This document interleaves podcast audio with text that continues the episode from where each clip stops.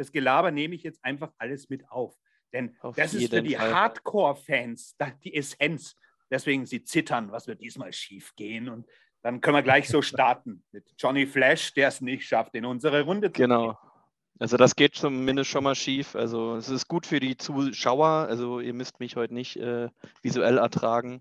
Aber ich, lieb- werde auf dem Off quasi alles kommentieren, was ihr so von euch Oh. gebt. Ich liebe Dinge, die schief gehen. Äh, aber du siehst uns, oder? Ich sehe euch, ja, ja. Ja, das ist gut. So in, in schönster Farbe. ja, jetzt weiß ich, Alles dass du es 10 hast. Du hast nicht gelogen. Sonst hättest du jetzt nicht gelacht an der richtigen Stelle. eben, eben. Ja, mal schauen, ob ich es noch irgendwie hinkriege. Sonst müsst ihr mit der Dunkelheit Vorlieb nehmen und dafür seid ihr Oh. eigentlich alle hier. Der Dark Master. Ja, aber Hauptsache wir quatschen miteinander. Weil, wie gesagt, äh, liebe Leute da draußen, ich äh, verbinde das jetzt gleich so gleitend mit einem Begrüßungstext. Äh, es Darben hat ein Ende. Ihr müsst jetzt nicht mehr darben. Und es kommt ja alles auch als Podcast raus. Und ich habe gehört, dass man Podcasts irgendwie auch sehr schlecht sieht, sondern meistens nur hört. Und von dem her macht es gar nichts, dass unser Johnny Flash, also der Tobi, heute für uns nicht sichtbar ist im Moment. Aber ansonsten ist die Crossroad Crew wieder beieinander mit Tom, mit dem Bad Lieutenant oder dem, den, den Lieutenant, dem Bad Lieutenant aus Tirol, dem Matz und natürlich dem Katz, Matz, Katz unter mir, unter dem Matz, der Felix und mit meiner Wenigkeit dem Krempel, Krempe. ja, und wie gesagt, ich musste lange darben und ich muss ja auch, musste auch lange darben und deswegen äh, habe ich mich wieder gefreut. Es war ein bisschen eine schwierige Situation. Also wir wollten eigentlich auch schon früher, ich habe es ja auch schon angekündigt, dann Anfang Juni hätten wir es fast geschafft, die Juni-Sendung pünktlich zu bringen. Aber da hatte ich ähm, einen Aussetzer, einen alkoholbedingten Komplettausfall und dann genau an dem Tag konnte ich dann leider nicht äh, mich wieder irgendwie auf die Beine bringen. Also mussten wir es nochmal verschieben. Aber das ist ja nicht schlimm. Jetzt ist noch Juni und die Sendung kommt noch rechtzeitig vor Ende des Junis. Das ist ja die Juni-Sendung eigentlich. Und wir machen heute ein bisschen so einen kunterbunten Flug. Auf der einen Seite ist es natürlich auch so, dass eigentlich die Halbjahreswertung wieder anstehen würde. Das machen wir heute jetzt nicht so. Das verbinden wir in unsere Diskussion. Wir haben heute ein Programm, eigentlich heißt es offiziell Stagniert der Metal 2023. Da können wir ein bisschen drüber diskutieren, unsere Meinung. Es liegt einfach daran, ich bin da drauf gekommen, weil wahnsinnig viele Brecher, auf die ich mich verdammt gefreut habe, jetzt nicht eine komplett Enttäuschung für mich waren, aber Oh ja. trotzdem irgendwie ein bisschen so ein Downfall. Ja, und das hat sich so aneinandergereiht. Und nachdem ich das fünfte, sechste Album, auf das ich mich tierisch gefreut habe, dachte, naja, äh, da habe ich mir gedacht, jetzt machen wir mal eine Sendung darüber und binden so unsere Highlights mit ein und dann quatschen wir noch ein bisschen über persönliches Anliegen oder wie es hier jetzt einfach weitergeht. Und äh, ich würde einfach mal sagen, äh, was habt ihr eigentlich in der letzten Zeit so gemacht? Ich meine, es sind jetzt schon, wir haben die letzten drei Monate oder zweieinhalb nicht gedreht. Ne? Das muss man auch sagen. Ja. So schaut's aus. Habt ihr das ausgehalten irgendwie oder seid ihr krank geworden, psychisch irgendwie oder was ist das? nicht, mehr, nicht mehr als sonst, aber Ja. ja, äh, es hat durchaus gefehlt. Johnny Flash Äh, ist so beleidigt, dass er nicht mal das Bild anmacht. Genau. genau. Ich bin also so, so entstellt mittlerweile vor lauter Sehnsucht und Tollwut. Ich kann mich nicht mehr in der Öffentlichkeit zeigen. Ich konnte mich noch nie in der Öffentlichkeit zeigen und tue es trotzdem. Also ich habe die Zeit auf jeden Fall ordentlich genutzt zum Bier trinken, weil es gab ja keine Podcast-Termine, zu denen man hätte anwesend sein müssen. Deswegen war es nicht so schlimm, aber Und, und alle Bands und alle Konzerte mitzunehmen, die in, in halbwegs erfahrbarer Distanz stattgefunden haben. ja, also in Berlin ist man ja sowieso verwöhnt. Ne? Also da suchst du halt jeden jeden Abend aus drei Events aus mindestens. Ja, Und ja. wenn du wenn du es drauf anlegst, kannst du irgendwie jeden Tag beschäftigt sein und wohin fahren und dir irgendwas angucken. Und du legst es gefühlt an, ne? überall. Also mein eindrücklichste, meine eindrücklichste Geschichte jetzt in, äh, in unserer kleinen Pause war jetzt gerade äh, ja vor ein paar Tagen äh, in Züricher Hallenstadion Iron Maiden. Hm. Oh ja. Ja, wie war's? Ah, sehr schön. Also man muss ganz ehrlich sagen, äh, äh, äh, eine tollere Setlist mit interessanten quasi Deep, Deep Cuts aus den 80ern wird man in dem Leben nicht mehr bekommen. Also das neue Album, was ich persönlich sehr großartig finde, äh, äh, kombiniert mit dem Besten aus der, aus der Somewhere in Time Phase. Hey Leute, pff, Also es, äh, meine, Erwartungshaltung von meiner Seite aus war also astronomisch, aber es ist wirklich alles eingehalten worden. Ich meine, vor allem der Mann kann wirklich noch super singen, da gibt es gar nichts. Ähm, äh, großartige Spielfreude, äh, Mann des Abends war wirklich wieder mal Adrian Smith, der Mann ist. Also ohne, ohne einen lieben Adrian, vergiss es.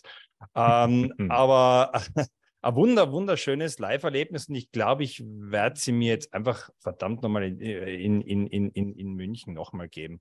Ich versuche da jetzt einfach nochmal ein Gig dran zu hängen, weil es, also ich kann nur jedem raten, sich die aktuelle Tour zu geben. Man wird nicht enttäuscht, im Gegensatz zu vielen anderen alten äh, Bands dieser Größenordnung, die wirklich, ja, halt äh, nur mehr ihr, ihr, ihrem, ihrem Geschäftsmodell entsprechen und mehr ist dann immer. Aber von der Band, ja, da kommt live noch einiges rüber und ja, super. Also, Aber die lassen sich das auch gut bezahlen, oder? Was hast du gezahlt für die Karte? Soll man das hier sagen? Äh, ja. Klaus, wir, sind, wir sind hier äh, Reporter ohne Grenzen. Ja, ja, ja. Na, also, äh, ja, äh, also wir hatten, wir hatten eine Sitzplatzkategorie und es waren so 160. Ähm, ja, ja. Ordentlich, ordentlich. Aber schon... es ist, also ganz ehrlich, ich mache das wirklich nur für ganz, ganz, ganz wenige Acts in der Größenordnung. Also äh, ich meine, in einem Monat werden wir uns einen Springsteen anschauen, für den löhnen wir ähnliches, aber sonst würde ich das, also sowas würde ich, also das, das sind wirklich Ausnahmeerscheinungen.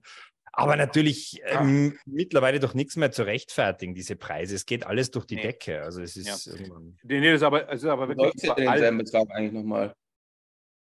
Bitte? Auf du versäufst ja denselben Betrag auf dem Konzert nochmal. Also das musst du ja mit einkalkulieren. Und dann kaufst du dir noch ein T-Shirt, bist du beim Dreifachen.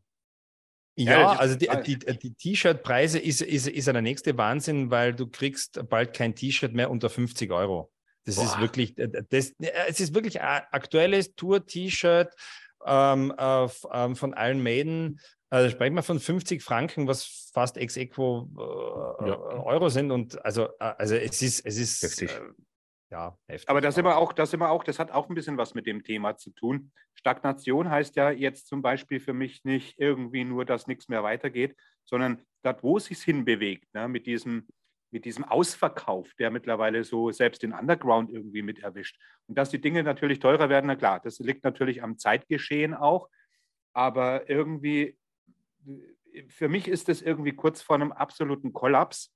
Man sieht auch, dass die, äh, die, die Tickets jetzt zum Beispiel bei dem Rock im Park oder wie das heißt, habe ich es mitgekriegt. Ich gehe auf sowas nicht, aber da habe ich gesehen, dass viele, viele Tausende aufgrund der hohen Preise gar nicht mehr dahin gehen. Und das sind jetzt so Mainstream-Leute, weißt du, die eigentlich noch sagen, ach, das sind jetzt noch einmal die Metal-Fans. Und ich glaube, dass viele Metal-Fans oder Metal-Fans, die halt auf Konzerte gehen, die zahlen gern mal was, weil sie eben noch den, einen ganz anderen Support-Gedanken haben. Die wollen sich nicht nur entertainen lassen, wie vielleicht die Leute, die am Wochenende auf Rock Park oder sowas gehen, sondern die unterstützen das auch irgendwie mit ihrem persönlichen Herzblut. Aber ich glaube, irgendwann ist da auch mal eine Schmerzgrenze erreicht, wenn man das Gefühl hat, ich meine, schau mal, Iron Maiden. Natürlich kostet die Show was. Natürlich ist das ein absolutes Superlativ in der absoluten Spitzenriege von dem, was es, was, was es kostet. Und die Show ist da und alles ist da. Das verstehe ich alles. Aber diese Leute sind mehrere, mehrfach Millionäre. Die haben die, die, die, die scheißen Gold. Ne? Und äh, ich gönne ihnen jeden Pfennig. Das ist nicht der Punkt. Aber kann man da nicht ein bisschen vielleicht sagen, okay, es ist alles teuer, aber Weißt du, auf was ich hinaus will? Dass ja. sogar die, die ja. stinkreichen Metallica, Iron Maiden, diese stinkreichen fast immer noch mal teurer sind als diejenigen, die es wirklich bräuchten, weil sie daheim trocken Brot fressen und trotzdem auf Tour gehen. Ne? Ja. Das kotzt mich irgendwie ein bisschen an. Das ist natürlich zwielichtig und undurchschaubar, aber das ärgert mich persönlich. Damit kann ich tatsächlich noch leben. Also das ist jetzt gar nicht das, was mich berührt. Für eine große Band zahle ich auch gerne mal einen Taler mehr äh, weil du musst ja auch bedenken, was da alles dranhängt. So ein Stadion muss ja auch irgendwie bewirtschaftet werden, da müssen, müssen Leute dieses unfassbare Bühnenbild aufbauen. Es gibt Rollies, die müssen das ganze Equipment schleppen, die haben ja ihre eigenen Soundleute, die da wirklich bis zuletzt sich irgendwie reinfuchsen und jedes kleine Detail da bearbeiten. Also da steckt ja unfassbar viel an Logistik hinter, was auch alles Geld kostet. Was mich viel mehr ähm, so abfuckt oder was, was mich belastet, ist A, die Bierpreise. Also ein Bier auf dem Konzert ist so teuer mittlerweile. Und das gehört einfach für mich zum kulturellen Metal-Erlebnis dazu, da auch mal ein Bier zu trinken und nicht nur eins, sondern vielleicht auch drei oder vier. Äh, Zehn. und, ja, aber du, du, du zahlst ja, also du zahlst ja wirklich dumm und dämlich teilweise. Also unter 5 Euro geht gar nichts mehr und so einen besser betuchten Locations, da zahlst du ja 6, 7 Euro oder du kaufst dir direkt einen Liter. Das sind wirklich teilweise absurde Preise, Ja. ähm, wo ich nur noch mit dem Kopf schütteln kann. Und gerade so äh, das Merch wurde ja auch irgendwie tausendmal aufgeschlüsselt, warum das jetzt so teuer ist und was die an Gage noch abdrücken müssen, damit sie das in den Venues verkaufen dürfen und so. Mag sein, dass es für mich jetzt nicht immer 100% durchsichtig. Ich kann das nachvollziehen, dass es teurer wird. Aber auch da muss ich sagen, wenn halt ein T-Shirt 40 Euro kostet, dann ist es halt für mich nur noch drin, wenn, wenn das wirklich so eine Band ist, wo das definitiv sein muss, weil das jetzt was komplett Besonderes ist. Aber also so ein überhaupt- T-Shirt normal mitzunehmen, das ist für mich einfach nicht mehr drin bei einem Konzert, muss ich sagen. Ja, das ist ja überhaupt so im ganzen, im ganzen Bereich zu sehen. Ich meine, gut, die Tonträger, das haben wir schon öfters immer mal kritisiert, werden teurer. Bei den, bei den Vinyls ist es teilweise mittlerweile schon wirklich über der Schmerzgrenze stellenweise, dass man sich schon an, an, an Preise zwischen 30 und 50 Euro gewöhnt. Und das darf eigentlich nicht sein. Das, das war früher mal Ja. die Ausnahme. Eine Doppel-LP kostet halt manchmal 36, einverstanden. Äh, aber jetzt auch die CDs, die fast nicht mehr lumpen lassen, die jetzt mittlerweile auf dem Niveau sind, wo die Platten vielleicht vor drei, vier Jahren waren. Und bei einer CD habe ich schon auch immer gesagt, habe ich kein Verständnis, weil im Endeffekt der, der, die Herstellungskosten sind fast gleich null. Das ist eigentlich nur Schrott, das sind, das sind Pfennigbeträge. Und dass die Leute trotzdem was verdienen sollen, auch immer wieder, das muss ich immer wieder sagen, das ist nicht der Punkt. Ich gönne jeder Band, die wirklich äh, ehrliche Arbeit macht, jeden Pfennig. Aber das hat sich so, das hat, ich, ich glaube, dass die da nicht viel sehen, die Bands von, dem, von der Kohle. Und, äh, und die, die, die, die, die, die, die Downloads und so weiter. Ich meine, das ist ja, vielleicht ist es ja auch irgendwie eine Politik, dass man irgendwie das so Spotify, ich, und das ist jetzt nur eine Vermutung, oder so diese Download-Portale es vielleicht darauf anlegen, äh, die, die, die, echten, die echten Medien, die echten Tonträger zum Beispiel aus dem Rennen zu schicken, damit sie irgendwie hier ihr Monopol noch weiter. Ich meine, das ist eine Verschwörungstheorie, aber ich habe manchmal das Gefühl, dass irgendwie der Markt auch dahin drängt und so sagt, ach, scheiß doch auf die CD, hol dir doch lieber von uns den Download oder mach mit uns ein Abo oder so weiter. Ich weiß gar nicht, wie seht ihr das? Habt ihr euch da schon mal Gedanken drüber gemacht? Ist das eine Spinnerei? Bin ich da total auf dem Holzweg oder könnte da was dran sein? Also ich denke schon. Also gerade ähm, am Beispiel Nuklearblas sieht man es ja ganz gut. Der hat das ja an hier Believe Digital verkauft, ähm, der Markus Steiger, falls euch das was sagt. Mhm. Ähm, und hat sich halt im Nachgang irgendwie drüber aufgeregt, ja, jetzt äh, fallen halt die ganzen ähm, physischen Tonträger weg, die wollen nur auf den digitalen Markt gehen und deswegen hat er ja irgendwie Atomic Fire gegründet, da gab es so eine ganz schreckliche Doku auf dem SWR darüber. Oh ja. Ähm, können wir uns später noch drüber auslassen. Ich fand das ganz großartig bekotzt, wie die sich da gegeben haben. Aber da sieht man schon daran, dass quasi die großen Unternehmen mitbekommen, okay, der Metal ist quasi äh, verkaufsstark, wird auch immer mehr gehört. Und es ist einfach günstiger, denke ich, für so ein großes Label, das halt digital abzubilden und sozusagen sich darüber die Kohle wieder reinzuholen, als jetzt wirklich äh, Haufen Vinyl pressen zu lassen, wirklich ähm, hochwertige Artworks und dergleichen irgendwie anfertigen zu lassen. Und ich denke, das wird über kurz oder lang, zumindest bei den Major-Labels, eher der Standard als die Ausnahme werden, Mhm. dass die immer mehr auf Spotify, auf äh, Apple Music und so weiter gehen, als jetzt wirklich zu sagen, okay, nee, klar, im Metal-Bereich, da hat irgendwie das physische Release noch einen Wert und da setzen wir drauf. Ja, und nicht nur da, weißt du, ich habe ja zeitlang, wenn, wo ich mich so im Stoner-Doom und im Stoner-Bereich, da gibt's, da ist es fast gang und gäbe, dass die Bands nur noch über, äh, über Bandcamp verkaufen äh, Ja. und, und gar nicht mehr, überhaupt keinen Träger mehr rausbringen. Die wenigsten, wirklich, ich sage jetzt mal 90 Prozent, habe ich fast nur noch Downloads äh, Ja. mitgekriegt und so weiter. Und ja, du sagst es, im Metal ist der physische Träger natürlich gang und gäbe. Und ich meine, ich, ich streame auch. Also ich meine, jeder, jeder streamt auch. Ich habe Platten, ich habe Natürlich nut-.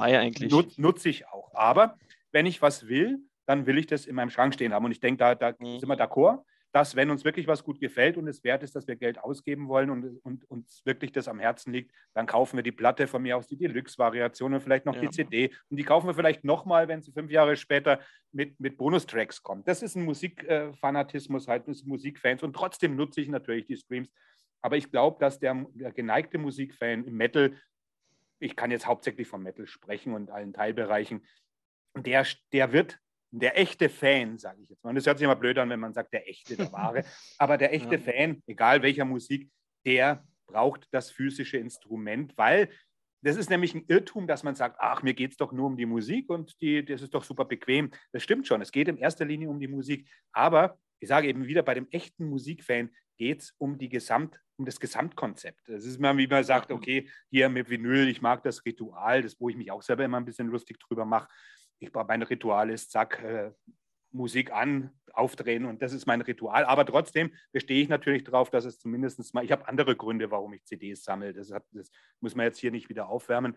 Aber ohne das physische Objekt, ohne ein T-Shirt, ohne ein Poster, ohne, äh, ohne CD oder Platte oder sonst irgendwas, habe ich die Band, auch wenn ich sie gehört habe, das ist einfach nur so ein Ding, dass man halt äh, mal so, das, das rennt an einem vorbei. Ich weiß nicht, ich kann es nicht richtig, richtig erklären, aber das Ich glaube, ist. ich glaub, es, ist, es ist auch ein Generationending, glaube ich schon. Also es gibt natürlich auch viele junge Freaks, die, die, die ja physische Tonträger abfahren. Aber wir sind es halt einfach nur gewohnt. Wenn es flasht, braucht man es in der Hand. So ist es. So ist man konditioniert, so ist man aufgewachsen, so ist man Musik sozialisiert und äh, ja, davon lebt die Szene im Endeffekt ja auch. Also ähm, ich glaube, da geht es uns allen gleich. Wenn uns wirklich etwas umhaut, dann wollen wir das Booklet lesen und, und die Liner Notes und Lyrics und was der Geier und Ja. äh, ja. Aber du, ich weiß nicht, ob das ein Generationsding allein ist. Immer wenn man wieder, wieder sieht, den ganzen Vinyl-Hype, der vor, sagen wir mal, jetzt zehn Jahren angefangen hat, äh, ist ganz viel diesen Millennials und also gerade dem Tom seine Generation zum Beispiel geschuldet. Die haben das eigentlich äh, nicht die alten Säcke, die bärtigen, bierbäuchigen äh, Plattensammler, sondern es war hauptsächlich eben diese, diese Millennials und Centennials, die eigentlich gesagt haben, wir wollen äh, die Musik wertschätzen und wir wollen die Platten hören, obwohl das überhaupt nicht ihre Generation war und man vielen erklären musste, wie man einen Plattenspieler bedient. Ich habe da einige äh, Dokumentationen schon gesehen und Berichte gehört, dass das so sei. Also ich weiß nicht, ob das allein ein Generationending ist. Und ich bin jetzt zum Beispiel zwar ein alter Sack, ich stehe auf meine alten Traditionen, aber ich bin kein Technikfeind. Ich brauche mein, ich gucke immer, was ist neu. Ich habe hier meinen Bluetooth-Scheiß. Ich bin daran immer interessiert und trotzdem ist es gerade, was die Musik betrifft, äh, weiß ich nicht. Das ist irgendwie, ich fühle mich so verloren, wenn ich, wie im Radio, wenn man früher ein Lied im Radio gehört hat, dann hätte man ja sagen können, ach, das kommt in einer Stunde bestimmt nochmal, dann kann ich es wieder hören. Nein, man ist ja im Laden und hat sich die, die Platte gekauft. Ne? Also Ja. man hätte auch sagen können, ach, das läuft immer mal wieder, das, dann schalte ich halt ein. Und, und irgendwie weiß ich, weiß ich nicht, was es das ist. Ich glaube, das ist was Körperliches. Das ist was, warum hat man ein Lieblingst-T-Shirt oder eine Lieblingsweste oder eine Lieblingsmütze? Das, das sind alles so Sachen, die irgendwie so, meine Güte, jetzt geht es schon ins Philosophische, ins Lebensphilosophische. Aber das ist sowieso, habe ich jetzt einen schönen Tisch da oder suche mal den und den Schrank aus und nicht einfach nur Hauptsache, ich kann irgendwas rein. Also das hat schon was mit ästhetischem Empfinden zu tun, oder? Das finde ich einen guten Punkt. Also ästhetisches Empfinden auf jeden Fall, weil natürlich ist die Zugänglichkeit über Stream einfacher und irgendwie überall verfügbar, gerade wenn man jetzt irgendwie Spotify auf dem Handy hat. Und ich nutze es auch, wie du sagst, viel, um mir einen Überblick zu verschaffen, um einfach mal in allem reinzuhören. Aber es ist natürlich eine völlig andere Sache, ähm, wenn man jetzt so ein Album gefunden hat, dass man dann irgendwie wochenlang hört und das dann auf Schallplatte in der Hand zu halten, ist irgendwie eine Würdigung auf der einen Seite und natürlich auch eine Belohnung, weil sich für mich gut anfühlt zu wissen, ich habe diesen Tonträger immer da. Es kann, gut, wenn der Strom ausfällt, ist scheiße, weil dann kann ich Plattenspieler auch nie anmachen, aber wenn das. Internet ausfällt zumindest, kann ich quasi trotzdem diese Platte hören und irgendwie hat sowas, ja, wie, wie sage ich denn, was Unsterbliches, irgendwie eine unsterbliche Schönheit, so eine Platte Ja. aufzulegen, dieses Cover in der Größe zu haben, das haben wir auch schon ganz oft besprochen, dass das nochmal viel mehr ausmacht als so ein kleines Icon irgendwo im Streamingdienst oder eine, selbst eine CD hat nicht diesen Effekt wie so ein Cover auf, auf LP-Größe.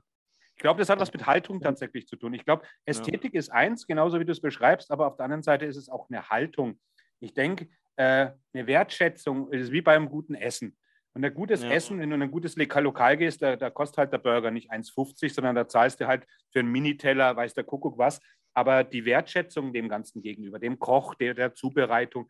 Und ich glaube, Wertschätzung zeigt man eben nicht, indem man durch alles durchhuscht und alles nur Ja. anklickt und dann wegschmeißt, diese Wegwerfgesellschaft, sondern äh, diese, diese Achtung vor dem Künstler zu haben, von, von, vor, der, vor der Leistung und so weiter. Und das wird einerseits mit Geld honoriert, aber mit Geld wird alles honoriert. Also muss es da auch noch einen Unterschied geben und der Unterschied ist jetzt hier für mich mal das physikalische Medium. Also für mich gibt es da so mehrere Aspekte einfach, die reinspielen. Natürlich ist es irgendwie auch ein psychologisches Ding, was in der Hand zu haben, so was mhm. handfest, dass du sagen kannst, so, es gehört mir. Weil wenn du es nur auf Spotify anhörst, das ist irgendwie ein bisschen, ich will nicht sagen seelenlos, das ist vielleicht zu übertrieben, aber es ist auf jeden Fall nicht so greifbar. Also du hast, ja. du, du hast einfach nicht so das Gefühl, dass es, dass es halt deins ist, auch wenn du jeden Monat deine Abogebühren da bezahlst. Äh, und wie Mats schon sagte, also uns interessiert ja das drumherum eigentlich auch. Also das ist ein Kunstwerk, was da auf der Platte als Cover ist. Das möchte man vielleicht auch mal in Ruhe genießen und das geht auf so einer Platte halt einfach besser oder die Liner Notes lesen, das Booklet, weil wir sind ja auch alle irgendwie Nerds und uns interessiert das Hintergrundwissen. Kleines bisschen. Vor allen, aber vor allen Dingen, was, was, was mir noch irgendwie in den Sinn gekommen ist, ist die Tatsache, dass, also bei Spotify ist ja, wenn du es über eine Anlage hörst, die Qualität ist ja teilweise grauenhaft, muss man ja sagen. Ne? Und da hast du halt einfach nicht die Soundqualität, wenn du es auf einer Anlage hörst, die Bands teilweise für viele tausend Euro im Studio produzieren lassen. Muss ich so. ganz, darf ich ganz kurz was einwerfen? Eben, äh, du hast total recht, also Spotify, man hört es auch raus. Ähm, deswegen kann er echt nur Werbung machen für, für, für Tidal, was in Europa ja nicht wirklich, noch, nicht wirklich Fuß gefasst hat ist ja äh, eine ja Streaming-Plattform, die in den USA recht erfolgreich ist, ja von einem Rapper JC eigentlich, dem, dem gehört es ja. Und was machen die? Ähm, die äh, die äh, haben folgenden Verkaufsschmäh, die sagen, ähm, äh, schließt bei unser Abo ab und dafür habt ihr, wenn ihr einen äh, entsprechenden digitalen Vorverstärker daheim bei einer Anlage habt, habt ihr tatsächlich die Möglichkeit, in CD-Qualität zu streamen. Und wenn man das jetzt nicht glaubt, es mhm. ist wahr, also es stimmt tatsächlich. Wir haben auch, wir haben auch äh, das 100 Mal dann schon mit Kollegen und so getestet. Also es ist auch wahr, also es ist auch, äh, also das, das ist jetzt kein äh, äh, individuell subjektiver äh, Eindruck, der, der, den man jetzt da hochscheißt. Also es ist tatsächlich so, ähm, da ist die gleiche Bitrate und du hörst wirklich keinen Unterschied und kannst äh, in saugeiler Qualität ich meine, äh, mir ist es doch immerhin dann 20 Euro wert, weil es halt äh, sehr viel die, auf dem Weg in die Arbeit und von der Arbeit retour äh, ähm, das auch nutzt und teilweise auch an der Heimanlage, auch um Sachen einmal vorab reinzuhören. Und wenn du das in Top-Qualität schaffst, also mittlerweile, es gibt Plattformen, wo äh, tatsächlich auch schon CD-Qualität streaming-technisch erreicht wird, was echt erstaunlich ist. Aber äh, trotzdem, trotzdem, hey, also klar, man ging also äh, ich bin ja halt so ein bisschen ein Pragmatiker. So best of all worlds, fast schon nicht of ja, both worlds, ja. aber all worlds und pickt man sich halt die Vorteile raus. Nicht? Und ähm, ich ja, denke schon, ich denk, ich denk, ich denk schon, dass das, Entschuldigung, Felix, du wolltest. Ja, wenn ich gerade dran denke, äh, Streaming äh, ist bei mir vor allem viel reinhören in Sachen und ja. äh, auch sehr, sehr viel wieder vergessen. Und sobald ich mich entscheide, eine CD oder auch ein Vinyl zu kaufen, äh, beziehungsweise allgemein physisches Medium, dann höre ich deutlich bewusster auf einmal die Musik. Ähm, das ist einfach eine ganz andere Geschichte. Egal, ob ich das jetzt in meinen CD-Spieler reingebe, im Auto anhöre, äh, wo ich es auch immer sehr, sehr genieße. Und wenn es so die Viertelstunde zur Arbeit morgens ist, ähm, das ist nochmal eine ganz andere Welt, bei mir zumindest, was äh, jetzt gerade das Vergleich zum Streaming angeht. Definitiv, was ich ähm, in der Richtung halt gut finde und auch sehr viel nutze, also zum einen als Band, zum anderen auch privat, ist halt Bandcamp. Ähm, dort hast du auch die Möglichkeit, ähm, als Band zu sagen, okay, hier, jeder darf mein Album irgendwie 10 oder 100 oder was ich, weiß ich wie viel mal streamen und dann kommt eine Anzeige von wegen, hey, du hast das jetzt so und so oft gehört, hättest du nicht Bock, uns zu supporten und das Album zu kaufen. So, und das finde ich ganz, ganz nett, weil man dann ja selber irgendwann merkt, oh shit, stimmt, ich habe das übelst oft gehört, ich habe das übelst oft angemacht, scheint mir zu gefallen. Und das finde ich irgendwie einen ganz netten Push-Gedanken, so, so, einfach nur ja. freundlich darauf hinzuweisen, hey, scheint dir zu taugen. Ähm, die Quali ist auch gut auf Bandcamp, muss man auch sagen, weil man da potenziell auch mhm. alles in FLAC-Qualität hochladen, also Lossless-Qualität hochladen ja. kann. Ähm, und wir haben das häufiger, dass dann Leute dann irgendwann das Album tatsächlich kaufen und du siehst das ja als Band auch, wie oft das so gestreamt wird. Und irgendwann vermehren sich die Käufe, du merkst, okay, die Leute haben es halt immer wieder angehabt und es hat denen dann doch irgendwie den letzten Push gegeben, zu sagen, ey, stimmt, ja, ich supporte die Jungs mal so oft, wie ich das jetzt gehört habe. Und das finde ich irgendwie einen ganz netten, Zwischenweg sozusagen oder ein Vermittler zwischen der digitalen Welt und, und der analogen Welt, auf die man als Band zumindest ähm, auf unserem Level schon angewiesen ist, weil wir natürlich mehr äh, davon haben, wenn er jetzt eher eine CD oder eine Platte kauft, als wenn er sich das irgendwie, also auf Spotify sind wir nicht, weil ich das eigentlich ablehne, ähm, als wenn er sich das jetzt irgendwie im Stream da reinknallt. So da, selbst wenn das jetzt irgendwie 100.000 Leute hören würden, da kriegst du ja da vielleicht 3 Euro raus. Das ist geschenkt so. Also Bandcamp finde ich sowieso nicht. in dieser Hinsicht eine gute Sache. Weißt du, kannst ja auch dann, äh, du kannst es verbinden mit einer Spende, dass du sagst, okay, die CD, die kostet ja, genau. 10 Euro, dann gebe ich halt 15 oder was. Wenn dir das, du hast einen direkten Draht, einen direkten Kontakt, du kannst on the spot sagen, so hat es mir gefallen. Die Band sieht sofort, hey, da ist jemand, der, der hat da richtig Bock drauf. Andere sehen es auch. Also das Konzept von Bandcamp muss ich wirklich diesbezüglich völlig loben.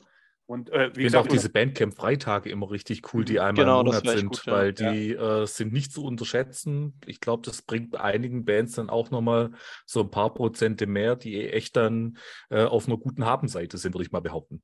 Definitiv. Na, vor allem, ähm, was ich daran schön fand, ist halt der Punkt, du kannst dann als Band auch ähm, den Fans was zurückgeben, indem du sagst, hey, okay, die Revenue, die wir nicht abgeben müssen, die geben wir euch zurück in Form von einem ähm, Rabattcode oder so. Sprich, das beruht ja dann auf gegenseitig. Die Band kann sagen, hey, cool, wir kriegen die komplette Kohle, die uns zahlt, hilft uns, aber wir können euch auch ein bisschen was zurückgeben, gibt halt irgendwie 10% Rabatt auf alles. So. Mhm. Es ist schon ganz nett was die Interaktion einfach zwischen Musiker und, und Fan oder Hörer angeht, das ist schon nett gedacht. Ja. Wo Bandcamp so ein bisschen krankt ist, finde ich, die ähm, Mobile-Geschichte. Weil das ist schon eine Plattform, die eigentlich am besten so auf dem Desktop-Rechner funktioniert oder über einen vernünftigen Webbrowser, meines Erachtens. Und ähm, ich finde so diese App-Geschichte funktioniert nicht ganz so prickelnd. Hm. Da wäre es noch, okay. gäbe es noch Nachholbedarf. Also die taugt mir tatsächlich auch ziemlich gut, muss ich sagen. Okay. Mir war die irgendwie zu sperrig. Jetzt, Wo, jetzt wobei man halt auch viele Sachen runterladen muss, dass du sie perfekt genau. hören kannst, ohne dann nochmal zusätzlich, ähm, ja, äh, ansonsten streamst du ja nur sozusagen. Dann wird genau, dein Datenvolumen genau. angezapft. Das finde ich ein bisschen äh, schlecht, aber gut, so ist es halt eben. ähm, so ist es halt. Äh, was ich auch gerade nochmal kurz aufgreifen möchte, gerade das, was du gesagt hast mit dem äh, Draht zur Band und äh, jetzt gerade als Beispiel äh, mit eurer Band, mit Zeit, äh, mhm. wenn du dann, in, dann musst du bloß in das Kästchen unten noch zusätzlich reinschreiben, Nachricht an die Band. Ähm, da kannst dann solche Sachen loswerden wie, hey, würdet ja, genau. die Platte unterschreiben? Wäre eine richtig coole Geschichte. Ja. Äh, das kannst in, das kannst du bei den großen, ja, ähm, Plattformen oder auch wenn jetzt äh, gerade wenn du dir physische Platten oder CDs zulegst, äh, jetzt eher schlecht machen. Da gibt es dann stellenweise so Boxen, wo dann mal eine Autogrammkarte oder sowas dabei ja, ist. Ja. Aber das finde ich bei Bandcamp auch eine richtig geile Sache, ähm, weil es halt auch zu, ich, ich würde es mal sagen, äh, also locker über 90 Prozent klappt, dass dann äh, vielleicht dann auch ein kleines Dankeschön zurückkommt oder dass der Wunsch dann eben erfüllt wird. Das finde ich dann auch immer sehr, sehr geil. Ja, auf jeden Fall. Und es ist ja auch ähm, schön. Also es ist ja übelst geil, wenn man so eine Bestellung kriegt, da steht da, oh hey Jungs, können jetzt unterschreiben oder so und man kann so ein bisschen noch Gimmicks mit reinknallen. Ähm, es ist natürlich viel persönlicher, als wenn du jetzt einfach nur von deinem Label hörst, oh ja, ihr habt heute irgendwie, weiß nicht, 1000 Platten verkauft. Ja, okay, cool. Ist natürlich geil. Aber kennst dir nicht und hast irgendwie keinen Bezug dazu. Aber wenn er wirklich irgendwie, du hast das Gesicht auf Bandcamp dazu bei den meisten Leuten, du hast eine kurze Nachricht, kannst eine kurze Nachricht zurückschreiben. Ich finde, das ähm, hat ja fast schon so digitale Variante von einem Tape-Trading am Ende fast schon. So. Das ist schon eigentlich, eigentlich ganz geil. Also du hast schon einen schönen ja, Berührungspunkt dann. So Leute, ich äh, würde jetzt sagen, jetzt haben wir die erste Runde, die erste Diskussionsrunde, die war sehr spannend, die war sehr vielreich und die leitet uns auch direkt auf das Thema, unser heutiges Hauptthema hin. Und zwar kommen wir jetzt dann in der zweiten Runde drauf. Stagniert der Metal? Das ist natürlich schön provokativ, das ist Clickbait, aber ich werde gleich auch erläutern nochmal, äh, was mich zu diesem Gedanken gebracht hat. Äh, die Idee kam einfach, weil es wirklich viele Scheiben in diesem Jahr gab, äh, die mich, auf die ich mich sehr gefreut habe. Ich nenne mal zwei. Das war einmal Overkill und das war zum zweiten Immortal. Und äh, Overkill hat eine Scheibe, wie sie es eigentlich immer machen, rausgebracht. Also man kann eigentlich nicht sagen, ja, das ist jetzt schlechter als irgendwas anderes, aber es ist eben auch völlig austauschbar. Also ob ich jetzt die letzten drei von Overkill höre oder die, das spielt eigentlich überhaupt gar keine Rolle mehr. Und äh, klar, jetzt kann man sagen, bei Motorhead stört dich das ja scheinbar auch nicht. Aber es ist mittlerweile so, äh, ich habe es ja auch schon oft erwähnt, dass sich alles nur noch geschniegelt und gestriegelt anhört. Es hört sich alles nur noch gleich an, es ist alles solide, es ist alles gut, aber wenn alles einfach immer nur gut ist, dann wird es irgendwann mal langweilig. So, Overkill, eine meiner Lieblings-Thrash-Metal-Band aus alten Tagen. Ich kann nicht klagen. Ich kann nicht sagen, das ist eine scheiß Scheibe oder die sind schlecht. Die sind total an, am Start, wunderbar. Für jeden Overkill-Fan mit Sicherheit Genuss. Das nächste, oh, äh, Immortal, als gleiche. Ich habe mich auf Immortal gefreut. Du hörst die Scheibe an, es ist Immortal. Klirrende Gitarren, es ist eindeutig Immortal. Es ist äh, selbst, dass Abbott nicht singt, sondern Dimonas das macht. Der Dimonas wunderbar singt er das, alles wunderbar. Es ist eindeutig Immortal. Aber eben, da liegt auch das Problem. Das hört sich alles an wie recycelt und äh, schon mal gehört. Und äh, es ist auch eine gute Scheibe. Kein Mensch kann sagen, dass Immortal eine schlechte Scheibe gemacht haben, obwohl es ja eigentlich fast ein Dimonas äh, Soloalbum ist. Aber ich denke mal, also für das, dass ich mich so drauf gefreut habe auf Immortal, war es dann eine Enttäuschung. Und so ging es dann gerade irgendwie weiter. Dann höre ich mir die neue Enslaved an. Enslaved, hervorragendes Album, die Heimdall, grandios, wie immer, progressiv, mit Emotionen, mit Gänsehaut, mit, mit, mit vertrackten Sachen, trotzdem harsch und kalt und dunkel. Aber eben auch das, da ist nichts, noch kein Ausschlag nach oben, nach unten. Es ist einfach solide, perfekte Arbeit. Für mich zu langweilig. Irgendwann Land durchgeliefert. Ja, ja, und irgendwann habe ich mir gedacht, Moment, jetzt, was ist denn jetzt eigentlich los mit dir? Also wirklich die ganzen großen Alben, sage ich jetzt mal, oder die, auf die ich mich wirklich tierisch gefreut habe. Und es ist ja schon ein Prozess. Ich meine, man kann jetzt nicht sagen, das Jahr ist schlechter als alle anderen, weil bei der Fülle, die rauskommt, gibt es fast gar keine schlechten Jahre mehr. Du kannst ja wirklich eigentlich deinen Krempel zusammensuchen. Aber daran liegt das Problem. Das ist äh, produktionstechnisch alles absolut perfekt. Es ist, die Songwriting ist gut. Es ist, äh, da, da, da, da entblödet sich keiner mehr irgendwie mal nach unten irgendwie oder mal ein Experiment zu machen, wo man dann eben eine Kontroverse auslöst. Das fehlt mir dann bei vielen. Und dann habe ich mir gedacht, Moment, das wäre doch ein Thema, mit dem ich mal mit euch drüber reden könnte. Und ich sage jetzt nicht, hey, es gibt keine gute Musik mehr, das ist nicht der Punkt, sondern einfach, weil einfach wirklich fast jedes Album, äh, bis auf ein paar Ausnahmen, also Smolder ist da auch zu nennen. Also ich, ich, ich mag das Album von Smolder, Violent Creed of Vengeance, habe ich mir auch wahnsinnig tierisch drauf gefreut. Das ist die Essenz von Sirith Angel und von all diesem Oldschool-Metal, diesem, diesem Fantasy-Metal, schwingende Schwerter, frühe Manila Road, alles, das ist sozusagen, Smolder ist so wie der Tarantino im Film, da wird, wird zitiert und geil wird das alles gemacht.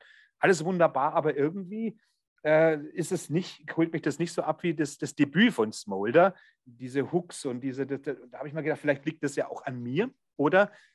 Ich diskutiere es auf jeden Fall mit, mal mit euch, damit man da mal auf einen grünen Punkt kommt, weil äh, es ist wirklich so, dass äh, auf der einen Seite regt man sich über die Fülle auf, man kommt nicht mehr hinterher, alles irgendwie mhm. zu hören. Und ich meine, gut, ich muss jetzt auch sagen, ich habe einen absolut Top-Knüller dieses Jahr. Das ist eines meiner Anwärter jetzt schon auf das Album des Jahres. Und es ist natürlich wieder US. Black Metal kann man sich ja denken. Und der Mats trägt ja auch schon das T-Shirt von der Band. Hey. Schon, schon denken können. Aber da kommen wir später. Ich wollte nur sagen, es ist nicht Hopf und Malz verloren. Äh, aber ich, ich musste, musste ich halt, da wann bringe ich es endlich? Der Mats hat das T-Shirt ja schon an. Ich muss jetzt endlich ja, raus damit. Also muss, muss, muss man jetzt wirklich den Leuten da draußen sagen, es war äh, also ehrlich nicht abgesprochen, aber ich habe es eigentlich deswegen an, weil die Spirit Possession jetzt bei uns in Innsbruck halt gemacht haben, ähm, vor so eineinhalb Monaten, zwei Monaten sowas war das. Mhm. Und äh, ist für mich, also es ist eine Band, die mich äh, gerade in ihrer, in, ihrer, in ihrer Live-Präsentation so umkaut hat und, und, und, und, und so eingenommen hat, dass man, ähm, ja, wenn man auch oft einmal ein bisschen desillusioniert ist und das Thema der Überforderung und Übersättigung immer so als Damoklesschwert über einem ist, dann äh, gibt man sich ja so ein Live-Gig und dann, äh, ja, dann sind diese, diese Glücksmomente ähm, äh, umso wertvoller und Spirit Possession ist einfach, äh, also ich würde einfach sagen, auf, auf Platten. Lass uns über die Band später mal äh, reden. Ja, okay. Das mehr, weil, ja, ja, ich wollte es nur jetzt mal ja, raushauen, weil ich jetzt gerade so negativ irgendwie einsteige und sich das so anhört, als gäbe es keine gute Musik. Das ist gar nicht mein Belang, sondern ich habe ja, ich meine, gut, jetzt kann man natürlich sagen, ich meine, ich bin ja, ich habe jetzt schon ein paar Jährchen auf dem Buckel und so weiter. Vielleicht denkt man auch irgendwie, ja, das ist ein alter Sack, der verkriecht sich in seine 80er Jahre. Aber mir geht es wirklich so, immer wenn ich eine alte Scheibe höre äh, äh oder auch in den 80ern, ich entdecke immer noch total untergegangene Sachen aus den 80ern, dann, dann, dann, dann begeistert mich das vor allem, weil sich die Hörgewohnheiten verändert haben. Das ist noch nicht mal, natürlich sind die Bands heute viel, viel besser stellenweise, aber eben diese, dieses, dieser Charme, der ist heute, den gibt es heute auch noch, aber der ist viel, viel schwerer herzustellen, weil man, früher hat sich jede Band anders angehört, jedes Studio hat sich anders angehört. Heute wissen wir es durch die ganzen ja. Pro Tools und so weiter, mhm. arbeiten fast, greifen fast alle irgendwie auf, auf, die, auf die gleichen Tools zurück. Und wenn sie triggern, die Drums hören sich alle gleich an und sonst irgendwas. Natürlich ist die Produktion gut, aber manchmal zum Preis von irgendetwas, das ich eben, ich, deswegen muss ich die 80er immer wieder zitieren, das mir eigentlich fehlt. Das ist kein nostalgischer Faktor, weil ich stehe auf ganz, ganz viele Sachen, die aktuell richtig rauskommen, auf viele neue, junge Underground-Bands. Und trotzdem ist es halt bei den meisten so, dass, äh, dass mich das langsam ankäst, dass das fast schon beliebig austauschbar in seiner Großartigkeit ist und mich eigentlich dann emotional gar nicht mehr so wirklich erreichen kann. Jetzt wollte ich mal einfach eure Erfahrungen, äh, dies, weil das ist eben mein Punkt gewesen, warum ich gesagt habe, lasst uns das mal diskutieren. Stagniert das Ganze da irgendwie? Ist es mittlerweile wirklich nur noch beliebig? Ist es da schon. Würde ich ganz gerne ja. mal direkt einhaken, vielleicht, weil ähm, das ist ganz spannend. Alle Bands, die du aufgezählt hast, habe ich dieses Jahr auch zu den jeweiligen Alben interviewt. Deswegen mhm. kann ich da vielleicht mal ein bisschen aus dem Nähkästchen plaudern bei Immortal fand ich das total super, dass es zum Beispiel diese Tradition fortgesetzt hat, weil wenn ich eine Immortal-Platte kaufe, dann will ich, dass sie verdammt nochmal auch wie Immortal klingt. Ja. Also da gibt es natürlich schon Experimente und vor allen Dingen auch vielleicht ähnlich wie bei der aktuellen Metallica sehr viele Querverweise auf vorherige Phasen. Also ich höre da viel äh, Sons of Northern Darkness raus, ein bisschen ja. Pure Holocaust vielleicht auch noch. Vor allen Dingen Tyrants, das Tyrants-Lied ist ja fast komplett kopiert worden. Das ist äh, identisch, ja. ja. One by One kommt, glaube ich, auch nochmal so ähnlich vor. Äh, aber du hast auch äh, vor allen Dingen äh, diese, was sie da in der Spätphase, vor allen Dingen auch mit dem vorherigen Album dann sehr äh, ausgearbeitet haben, diese epische Breite. Ich denke da so an äh, Mighty Raven Dark, ist ja ein wirklich sehr epischer Song, sehr lang, sehr, sehr aufbauend, sehr Niederwalzen so. Und das, das, mochte ich auch so. Und das, dass sie da, sich auch sehr daran orientiert haben, was nochmal eine, ich würde sagen, neuere Schlagseite war von Immortal, die man jetzt erst so aus, aus den ja, vorherigen Alben vielleicht kannte, aus den neueren, hat mir auf jeden Fall so die Motivation gegeben, mich damit nochmal ein bisschen intensiver zu beschäftigen. Ich fand das jetzt gar nicht so schlimm, dass es da so viele Querverweise auf alte Sachen gab. Mehr gestört hat mich, glaube ich, das Cover. das fand ich wirklich schlimm. Das ist Dimonas, das ist, das ist Dimonas-Style, eindeutig. Wenn du jetzt sein Soloalbum anguckst und das, das hat er, äh, das ist, äh, aber Immortal ist jetzt nicht unbedingt Weltmeister in Supercover. Das muss man jetzt auch mal. Aber um das jetzt, um nochmal ein paar positive Worte zu verdienen. Also Smolder fand ich zum Beispiel total super, weil ich fand, sie knüpfen natürlich thematisch so grob an das vorherige an, es hat aber einen ganz anderen Schwerpunkt. Also es geht ja viel, viel um, um weibliche Charakter in der, in der Fantasy-Welt. Ja. Äh, und das fand ich halt super stark, weil äh, Sarah Ann ja auch genau die Frau ist, die erstens ein total krasser Nerd ist und ja. zweitens sie es auch glaubhaft verkörpern kann. Und, das stimmt. Und, und, und, sie hat halt da auch ihr, ihre, ihr diese, diese sexuelle, also beziehungsweise diese toxische Männlichkeit, die sie ja selber erfahren hat, ne, mit diesem, das hat sie da irgendwie verwoben, natürlich auf diese Fantasy-Lastigkeit. Und das finde ich auch interessant. Und deswegen ist für mich, die Sarah Ann ist, ist für mich auch eine absolute Bombe, was Wissen betrifft über, die, über den richtigen Metal. Ich sage es jetzt nochmal, der richtige, der wahre. Aber ihr wisst, was ich damit meine. So einfach, ist, sie ist wirklich drin in der Materie. Sie ist nicht einfach nur ein Trendsetter, sondern sie weiß, wovon sie redet. Und äh, nicht nur in ihrem Doom und was Manila Road und Serious Angle betrifft, sondern wirklich auch total, äh, total ist. Das kann auch richtig mal peitschen. Sie hat da, die ist nicht festgefahren, aber sie hat eine Ahnung. Sie weiß, worauf es ankommt. Und das ist auch nicht das Thema. Lyrisch ist das alles hervorragend, konzeptuell. Auch äh, Michael Whelan Cover wieder, alles wunderbar. Vielleicht brauche ich auch noch ein paar Durchgänge, aber äh, mich hat das einfach emotional nicht so gepackt wie, wie das Debüt. Und so ist es mir eigentlich auch, wie du sagst, Immortal. Ich bin großer Immortal-Fan. Also immer, selbst wo, wo, wo sie so richtig lustig gemacht wurde über, also in der Szene über Immortal, ich war immer ein Immortal-Fan. Ich habe mir gedacht, ihr mit, ihr mit ihr blöden Gatekeeper, ihr habt da gar keine Ahnung von guter Musik. Und Immortal hat von Anfang an immer geliefert egal was man davon hält, es gibt Leute, die mögen das nicht, dann ist es auch für mich in Ordnung. Aber ich mochte das eben, weil es ja nicht nur das Satansgekeife ist, sondern da wird eine eisige, frostige Fantasy-Welt erfunden. Also das Gesamtkonzept Immortal hat mich schon immer begeistert und die Alben sind ja unterschiedlich genug. Also äh, wenn du von der Full Moon Mystizism aus, ausgehst, über Pure Holocaust bis, äh, äh, was weiß ich, bis, bis zum letzten eben All Shall Fall, es ist immer anders gewesen und trotzdem immer immortal. Und das Quäntchen hat mir vielleicht dieses Mal gefehlt, dass es mir zu arg zitiert wird. Das ist kein schlechtes Album. Also wir reden hier von einem guten Album, aber das mich im Laufe, in der Summe, was dieses Jahr veröffentlicht wurde, äh, irgendwie dazu gebracht hat. Ich habe mir auch das Metallica-Album angehört, natürlich. Und ich muss auch sagen, ich kann über das Album nichts Schlechtes sagen. Das ist sogar besser als das, was man von Metallica heutzutage erwarten kann. Das muss ich auch sagen. Auch wenn es mich jetzt nicht bewegt oder groß interessiert, bin ich doch überrascht, dass es seine Momente hat.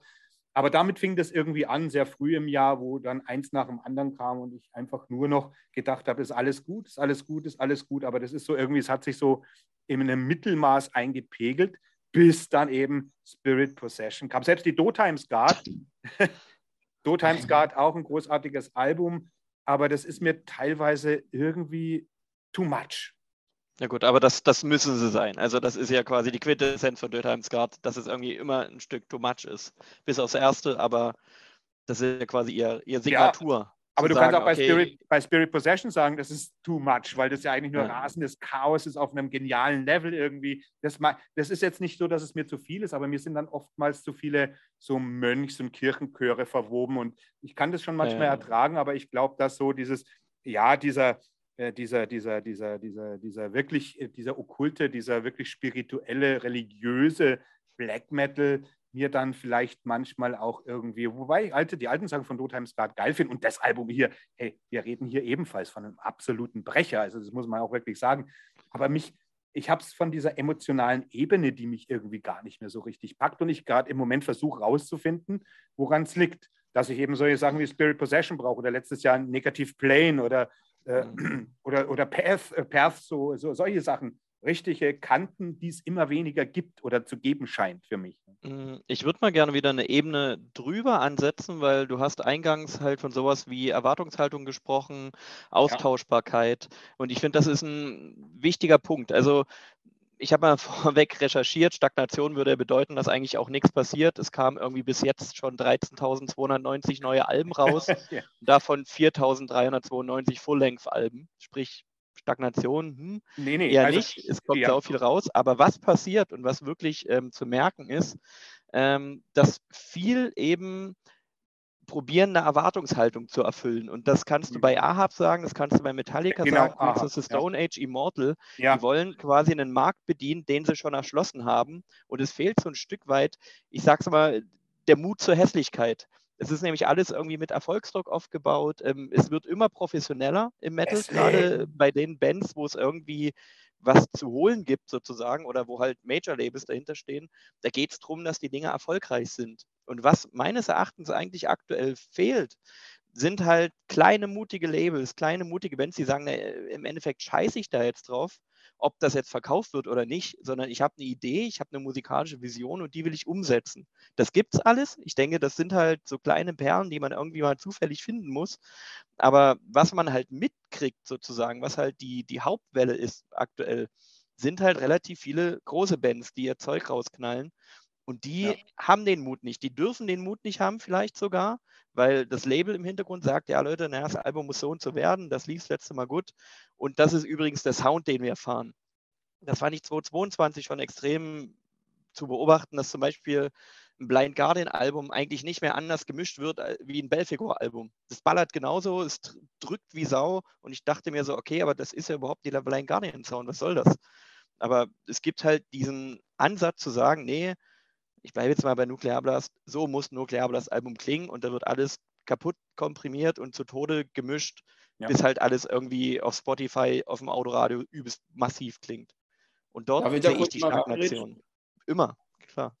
So, äh, ich, ich war ja eigentlich noch gar nicht fertig mit dem, was ich ausführen wollte. Also, sorry. Ja, wieder äh, über, über ähm, seinen üblichen Monolog gehalten. Also äh, ich, so, gerade, gerade die Bands, die genannt worden sind, so Overkill am Anfang, fand ich zum Beispiel überhaupt nicht, dass das äh, so, also ja, schon in weiten Teilen, sehr klassisch, äh, sehr straightforward, äh, Thrash Metal, ab und zu gibt es mal eine Ballade, aber ich fand, da waren schon sehr dezente, sehr clevere gesäte Gothic-Einflüsse. Und das hatten sie vorher noch nie gehabt. Und das war irgendwie für mich so, ja, es klingt wie Overkill, das will ich hören, aber da war auch der Mut, irgendwie mal was Neues auszuprobieren. Und das hat mich irgendwie so gereizt, dass, ah, das lag dann schon mal ein bisschen mehr auf dem Plattenteller als äh, hier die letzte, wie heißt es? Irgendwas mit Wings, habe ich vergessen. So oft habe ich die auch nicht gehört. äh, Und äh, dann was, um jetzt mal eine Lanze zu brechen für eine Band, die dieses Jahr total abgerissen hat, weil wir reden ja über Stagnation, äh, Megaton Sword mit dem äh, neuen Album. Ja. Fand ich großartig. Und jetzt kleiner Anspieltipp für alle Zuhörer. Letzter Song, Babe Eternal, ein unfassbares Brett. Also wirklich so für mich der Song des Jahres. Ich bin auch davon überzeugt, da wird nichts mehr kommen, was drüber geht. Das ist wirklich so ein Ohrwurm-Ding. Also wenn man auf Savatage steht, äh, mit, mit einer geballter Ladung Epic Metal, dann ist das genau das, was man hören will. Vielleicht ein bisschen zu klar produziert. Wollte ich gerade sagen, das ist alles auch gut, aber wieder hier Produktionsprobleme, was mich betrifft, ne, als Hörer. Ich schließe mich äh, Krempe an, was das angeht, bei der Band zum, zumindest. Da habe ich auch genau das gleiche Problem. Aber äh, ich würde gar nicht so sagen, dass es, dass es stagniert. Also gerade wenn ich mir angucke, was Nalpam alles in den letzten Monaten äh, unter Vertrag genommen hat, da sind ja nur Brecher dabei. Also die haben, äh, Knife ist jetzt bei Napalm, The Jams ist bei Napalm. Äh, die ganzen hochkarätigen Frauenbands sind alle bei Napalm. Mhm. Also die sind da wirklich hinterher, die guten Newcomer alle äh, zu holen und vor allen Dingen auch zu fördern. Also man redet ja auch so in der Szene miteinander mal. Und Beim schnell zu holen. Und nicht drei Alben zu warten.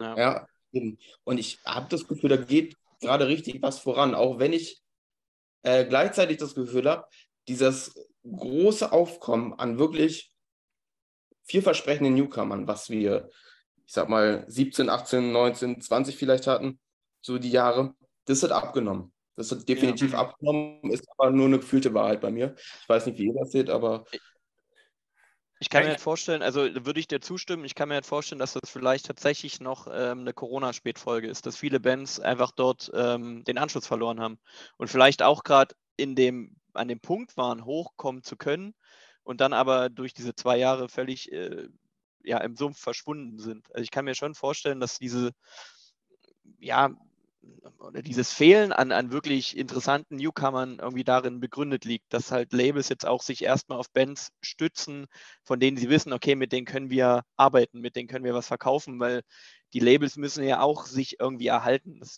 darf man ja auch immer nicht vergessen, so ein Label ist ja nicht nur böse und schlimm, sondern natürlich müssen die ein Stück weit wirtschaftlich denken und ein neues Immortal-Album wird sie auf jeden Fall verkaufen, aber irgendwie die Black Metal-Butze aus Pirna vielleicht nicht unbedingt so, auch wenn die vielleicht geile Ideen hat.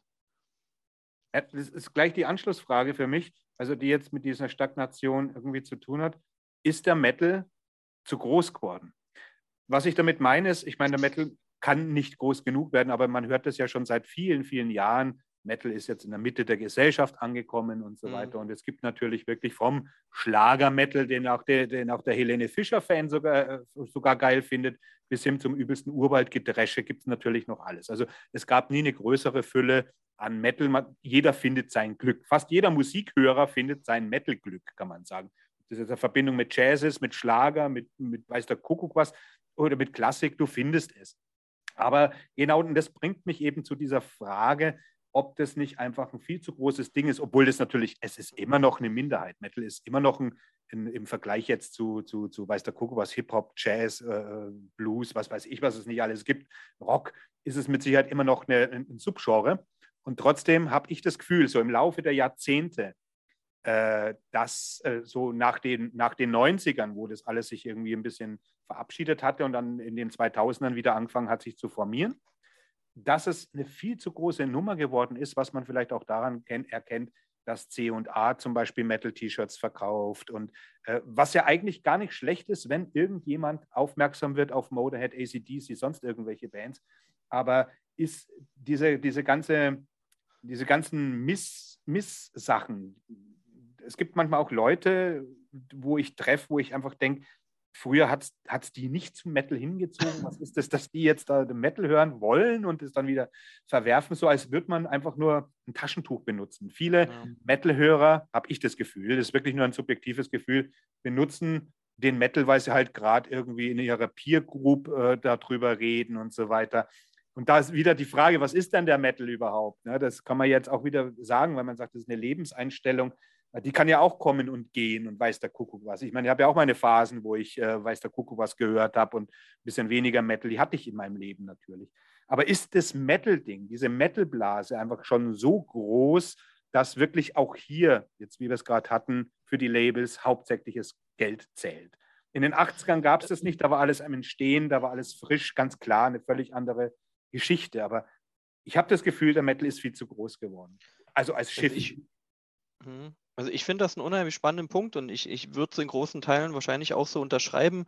Ähm, zu groß geworden ist halt immer eine schwierige Gemengelage. Es kommt immer darauf an, aus welcher Perspektive du das siehst, aber es ist schon meines Erachtens zu sehen, dass Metal ist halt ein extremes Business geworden. Es ist halt einfach ein Geschäft, in dem es um wahnsinnig viel Kohle geht und wo ja. wahnsinnig viele Jobs dranhängen und wo Existenzen dranhängen und wo viele einfach bemüht sind, da so viel Kohle rauszuholen, wie es geht.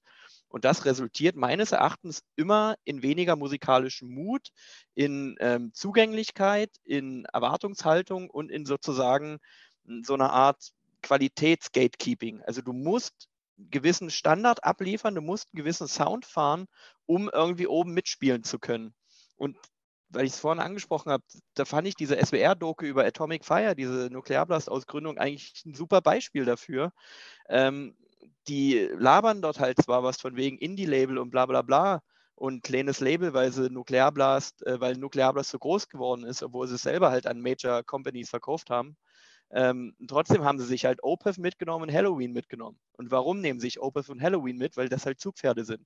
Weil sie wissen, dass sie dort die Scheiße oh, ja. verkauft kriegen. Nichts gegen Opeth und so. Und Halloween, ja. alles okay, kann man alles machen. Nee, aber die ziehen aber, definitiv, das lässt sich genau, nicht abstreiten. Es ist eine wirtschaftliche, geschäftliche Entscheidung. Und ähm, bei allem Gejaule dort von wegen Leidenschaft und Mucke ist uns so wichtig. Im Endeffekt ist es eine geschäftliche Entscheidung. Und ich glaube, das merkt man mittlerweile in der Szene, dass halt der Unterschied zwischen dem Underground und, und zwischen Major Metal Mucke immer eklatanter geworden ist. Es ist eine immer größer werdende Diskrepanz, worum es dort eigentlich geht. Und das hörst ja. du halt an solchen Alben wie Immortal, an solchen Alben wie Ahab. Ja. Unser Gitarrist hat es eigentlich schön zusammengefasst. Es hätte halt auch eine KI schreiben können. Du hättest so einer KI sagen ja. können, bitte schreib mir ein Immortal-Album, das die letzten fünf Alben zusammenfasst, aber einen modernen Sound fährt.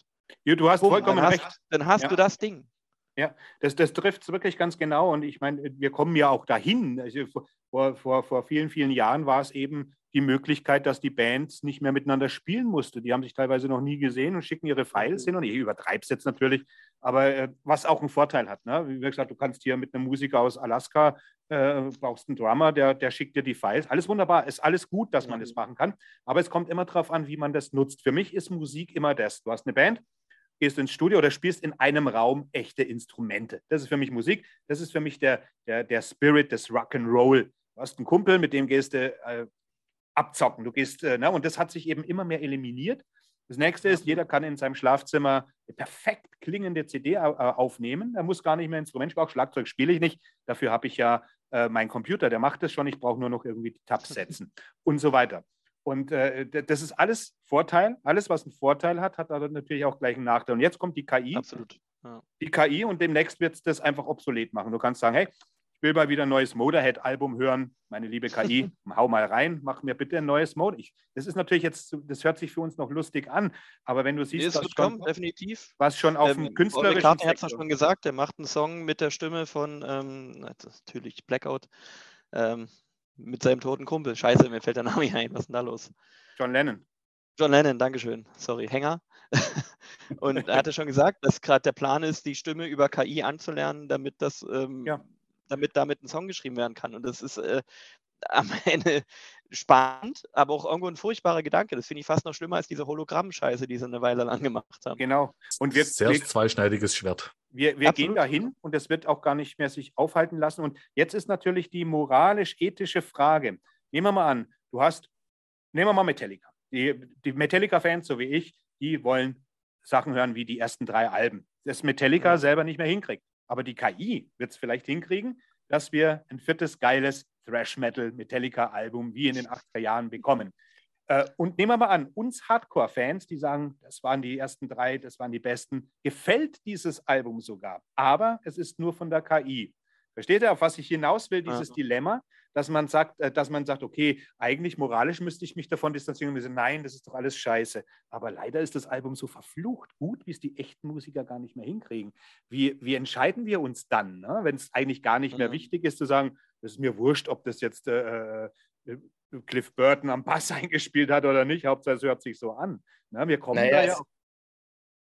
Ja, sind ja, sind ja zwei verschiedene Punkte. Also natürlich kann das qualitativ der Oberhammer sein. Glaube ich noch nicht, dass es so bald passiert, weil ich versuche das ab und zu spaßeshalber mal mit äh, ChatGPT ähm, mir meine Artikel schreiben zu lassen. Und dann äh, gucke ich aber erst am Ende, dann gucke ich erst am Ende, ähm, wie gut das Programm das gemacht hat und ob mein Artikel vielleicht besser ist. Also überzeugt hat mich das Programm bisher noch nicht.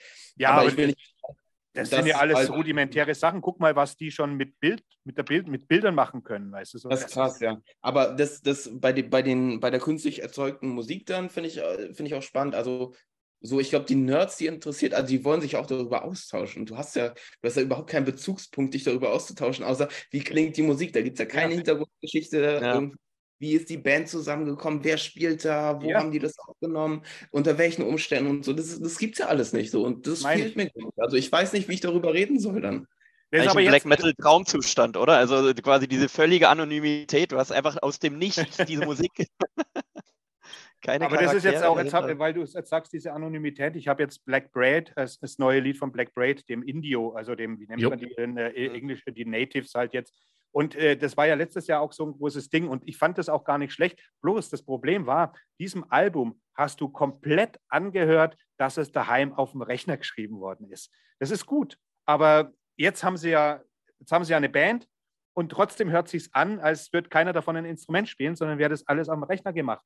Ich höre das, also ich höre es nicht in allen Fällen, aber hier ist es so eindeutig, dass mir das großartige Album, das eigentlich musikalisch ein gutes Album im letzten Jahr war, so vergangen ist, weil es so eindeutig nach sich nach Computer anhört. Und, äh, und du weißt es vielleicht irgendwann gar nicht mehr. Die, die sagen dir ja nicht, ja, wir haben das neue Album, das hat uns die KI gemacht, sondern die sonnen sich ja in dem, was die KI dann für sie geleistet hat, vielleicht. Das wird ein richtiges mal- Problem. Ich meine, vielleicht müssen wir auch mal äh, äh, über den Punkt reden. Gibt ja ganz viele äh, Teilaspekte, wenn wir sagen Stagnation. Nicht? Also wir haben jetzt, ähm, wir waren jetzt schon in ein, äh, einigen Ecken, aber man muss vielleicht einmal drüber reden, okay, also wie schaut es denn wirklich aus mit äh, stilistischen Neuerungen, mit, mit, mit, Mhm. mit äh, Inno Innovationsfähigkeit einer Szene, wenn man sie denn so nur, so nur so bezeichnen will.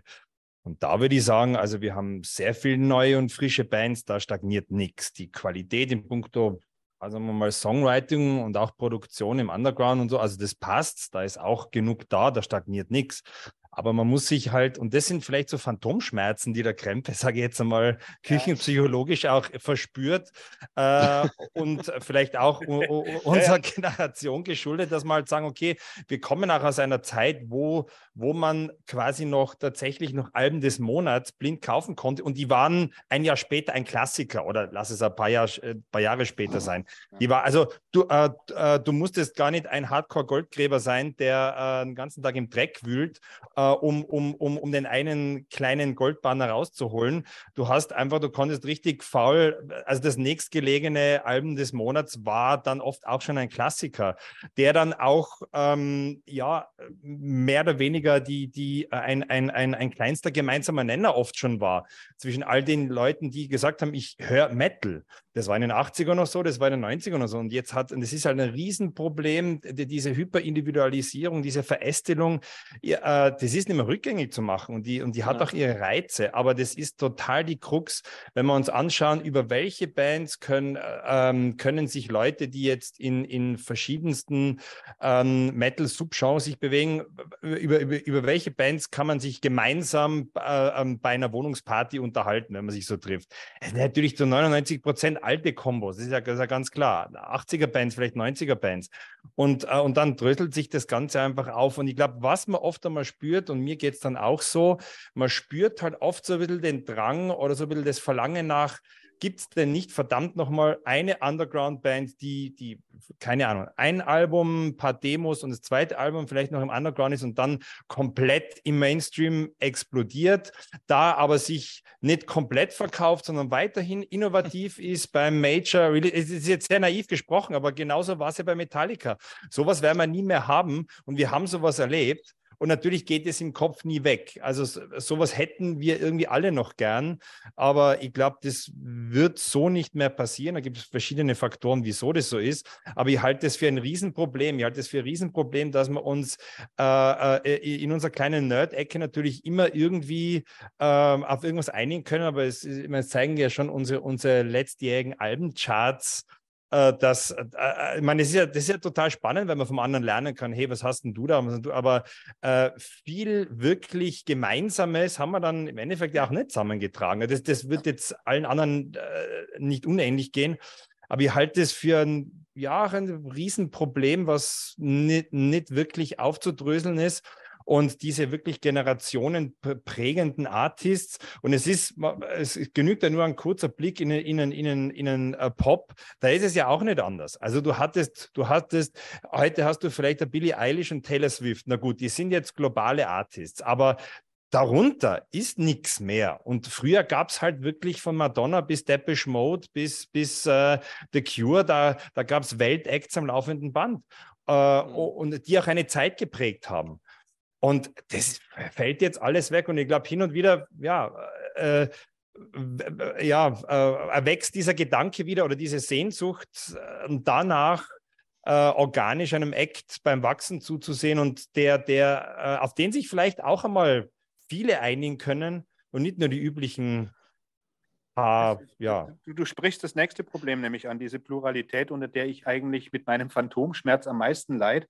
Dass äh, früher, ich weiß noch in den 80er Jahren, Du warst Metal-Fan, der eine hat Slayer gehört, der andere Metallica, der andere Bon Jovi. Du konntest an einen Tisch hocken und jeder kannte Bon Jovi und die, der Bon Jovi-Typ kannte aber auch Metallica oder Slayer. Äh, das findet heute gar nicht mehr statt. Heute ist ja alles so in Subgenres ein, dass selbst im Extrembereich, nehmen wir mal einen Black Metal-Fan, selbst ja, der ja. Black Metal-Fan sich mit dem anderen Black Metal in die Haare kriegen kann, weil sie nicht den gleichen, die gleiche Vorstellung von Black Metal allein haben. Und jetzt ist Black Metal schon ein Subgenre, ein Sub-Subgenre. Ja. Und das, ist, das trifft ja fast überall so zu.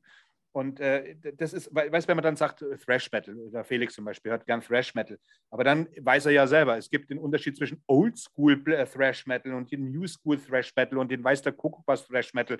Und, und, und, und das ist in, in, in allen Bereichen so, dass es genau das rauskommt, was du sagst. Vielleicht hat man mal einen Glückstreffer, dass er sagt, dass man sagt, hey, das Album, das hat uns allen recht gut gefallen. Und du hast fast keine Möglichkeit mehr, dich so fundiert über irgendwas zu unterhalten. Das macht es natürlich für uns in unserer Runde, macht es diese Pluralität natürlich interessant, dass man eben einen YouTube-Kanal oder einen Podcast führen kann, wo dann eben so verschiedene Diskussionsgrundlagen entstehen oder eben auch, dass ich Fragen stelle, du, mir geht es hier jetzt so, wie geht es euch damit? Und dann hat man den Tom, der eben für ein Magazin arbeitet. Und dann hat man eben verschiedene äh, Perspektiven, die dann für den, der das anhört oder guckt, natürlich super äh, interessant sein können, der davon was haben kann, mehr als wir jetzt vielleicht, die uns das noch im Einzelnen zusammenklauben müssen. Ne? Aber die Pluralität ist nicht immer auch nur gut. Hm, ähm, ich finde, man kann es halt eigentlich so auf eine wissenschaftliche Analogie ummünzen. Früher gab es noch sowas wie Universalgenies, die quasi alles Wissen, das es zu der Zeit auf der Welt gab, kennen konnten, so mhm. sich damit beschäftigen konnten, ist heute nicht mehr möglich. Es gibt so viele wissenschaftliche Zweige, so viele ja. Subkategorien, in denen du dich sozusagen ausbreiten kannst, wo du Experte werden kannst, dass es kein Universalgenie mehr geben kann. Und äh, im, in der Mucke oder im, im Musikbusiness ist es ja genauso. Früher hattest du halt, sage ich mal, weltweit 30 Bands, die irgendwie führend waren in fünf Genres und dann kanntest du die und dann hattest du eine Ahnung davon. Ja. Heute hast du halt in, in, in jedem Bereich wahrscheinlich innerhalb einer Stadt 30 Bands, die irgendwie ist was so, ja. Hörbares abliefern. Und du musst dich halt entscheiden, okay, was, was ist denn jetzt, womit will ich mich speziell beschäftigen? Was ist meine Spezialität? Und dann kannst du rundherum noch so ein paar Sachen kennen, aber du kannst einfach nicht mehr alles kennen, du kannst nicht mehr alles hören. Ja. Es ist einfach nicht mehr möglich. Sprich, diese Szene, die du beschreibst von, von dem Slayer-Fan, dem Metallica-Fan, dem Bon Jovi-Fan, hm, wird ja immer komplizierter, aber ähm, das ist ja nicht unbedingt was Schlechtes, weil dadurch kann man ja voneinander lernen, damit kann man in den Austausch treten, sich Wenn man mehr so oft misst, eigentlich ja. inhaltlich beflügeln, als sich sozusagen dann abzustoßen, weil äh, die, das Mehrwissen oder, oder die, die, die Steigerung an wissenschaftlichen ähm, Subdisziplinen hat ja für die Gesamtgesellschaft auch Vorteile, weil wir dadurch in vielen Bereichen wachsen können, in vielen Bereichen irgendwie ähm, positive Entwicklungen forcieren können.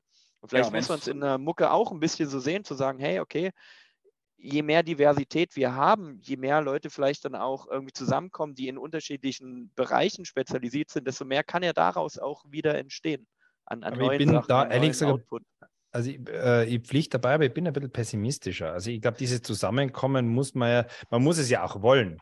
Und, äh, und, äh, und, und dieses Wollen beinhaltet auch, äh, also es ist ja auch anstrengend, das, das, das, äh, das erfordert ein, ein sich öffnen, ein genau. sich vielleicht mal die Hosen runterlassen, ein äh, voneinander lernen. Ja, wir wollen. wollen jetzt hier nie über Rammstein reden, okay? Also. Na, nee, das war oh. bitte, ja. bitte keine also, Diskussion über Rammstein.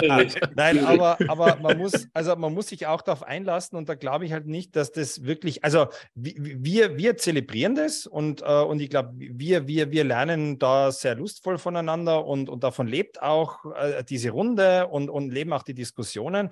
Aber es will sich, äh, also, also ich glaube. Ja, aber wir mögen uns ja auch, Max. Wir mögen ja, uns. Ja, ja, ja. ja. ja. Hat doch die Fresse. Halt, ich gönne dir, die Butter auf, gönn dir die Butter auf dein Brot, aber es, du weißt genau, wie sich mittlerweile auch dieser Unmut in die Metal-Szene, was man auch oft hört, Beschwerden, die es früher so nicht gab, dass dieser viel gepriesene Zusammenhalt und die Leidenschaft, wie es der Tobi vorhin gesagt hat, dass das eigentlich fast nur noch ein Wunschgedanke ist mittlerweile. Das stimmt, ja. Nee, das muss und, ich aber auch, das muss ich auch ja. sagen. Das sieht man selbst in so einer Kleinszene wie in Leipzig. Ähm, es ist bei Weitem nicht so, dass da nonstop alle Bands irgendwie aufeinander glucken und gucken, wie sie sich helfen oder supporten können. Da macht auch jeder sein Süppchen. Also es gibt Austausch, aber halt auch nicht in dem Maße, wie das vielleicht immer propagiert wird, dass hier nonstop irgendwie eine Szene zusammenhält und bla bla bla. Das ist wirklich schwieriger geworden. Ich werde auch nicht mehr gegrüßt. Ich habe jetzt schon so viele Leute getroffen, die haben irgendein Metal-Shirt an und ich hebe dann die Hand oder sonst irgendwas. Die gucken mich teilweise an, als würde ich sie gleich überfallen wollen. Das ist mir früher nicht passiert. Das muss ich ehrlich sagen. Das passiert mir oft. Also dummerweise passiert mir das oft. Und ja, also das ist, ähm, ganz, ganz schwierige, ganz, ganz schwieriges Verhältnis. Und natürlich kommen daher diese Phantomschmerzen. Ne? Das ist, aber es ist ein spannendes Thema, weil vor allem ich habe keine, keine Lösung. Ich bin ja nur jemand, der durch die Zeiten schlittert, wie wir alle. Ich bin jetzt halt schon 54 und habe natürlich viel erlebt und der Metal ist trotzdem mein Herzblut, auch wenn ich und umso mehr ich in anderen Musikrichtungen geguckt habe, ich habe mir Hip-Hop angehört, ich habe Techno, alles Mögliche mal probiert, um einfach mitreden zu können und zu wissen, warum ich was ablehne. Und umso wertiger ist mir der Metal geworden, wo ich in den 80er war ich ein junger Kerl, da habe ich das, da war schon klar, dass alles andere scheiße ist. Aber mittlerweile ist die Wertschätzung kommt durch das Hören anderer Musik. Das ist das Interessante. Ja. Hi, Luca. Murmel vor dich hin. Alles klar, ja, es ging ums Thema Öffnen und so weiter. Das finde ich per se nicht problematisch, aber was ich immer mehr beobachte und gerade so in den letzten Jahren ist, dass die Metal-Szene sich auf eine absurde Art und Weise öffnet. Also du siehst teilweise auf Festivals oder auf Konzerten so diese klassischen Touristen, so, also von denen du, ja, du merkst halt so offensichtlich, die gehören irgendwie nicht zur Szene, vielleicht wurden die mitgeschleppt und so weiter, aber wenn du dich mit denen unterhältst, so klassische Grundlagen. Also du musst auf jeden Fall, wenn du irgendwie in diese Szene kommst und ein gewisses Grundlagenwissen wird ja einfach erwartet. Hm. So, du musst nicht die ersten fünf Black Sabbath-Alben, die ersten X-Maiden-Alben, die ersten drei Metallica-Alben vorwärts, rückwärts und seitwärts runterbeten können, aber zumindest eine Ahnung haben, was das bedeutet für die Szene. Also das finde ich schon, dass man das beten sollte. ich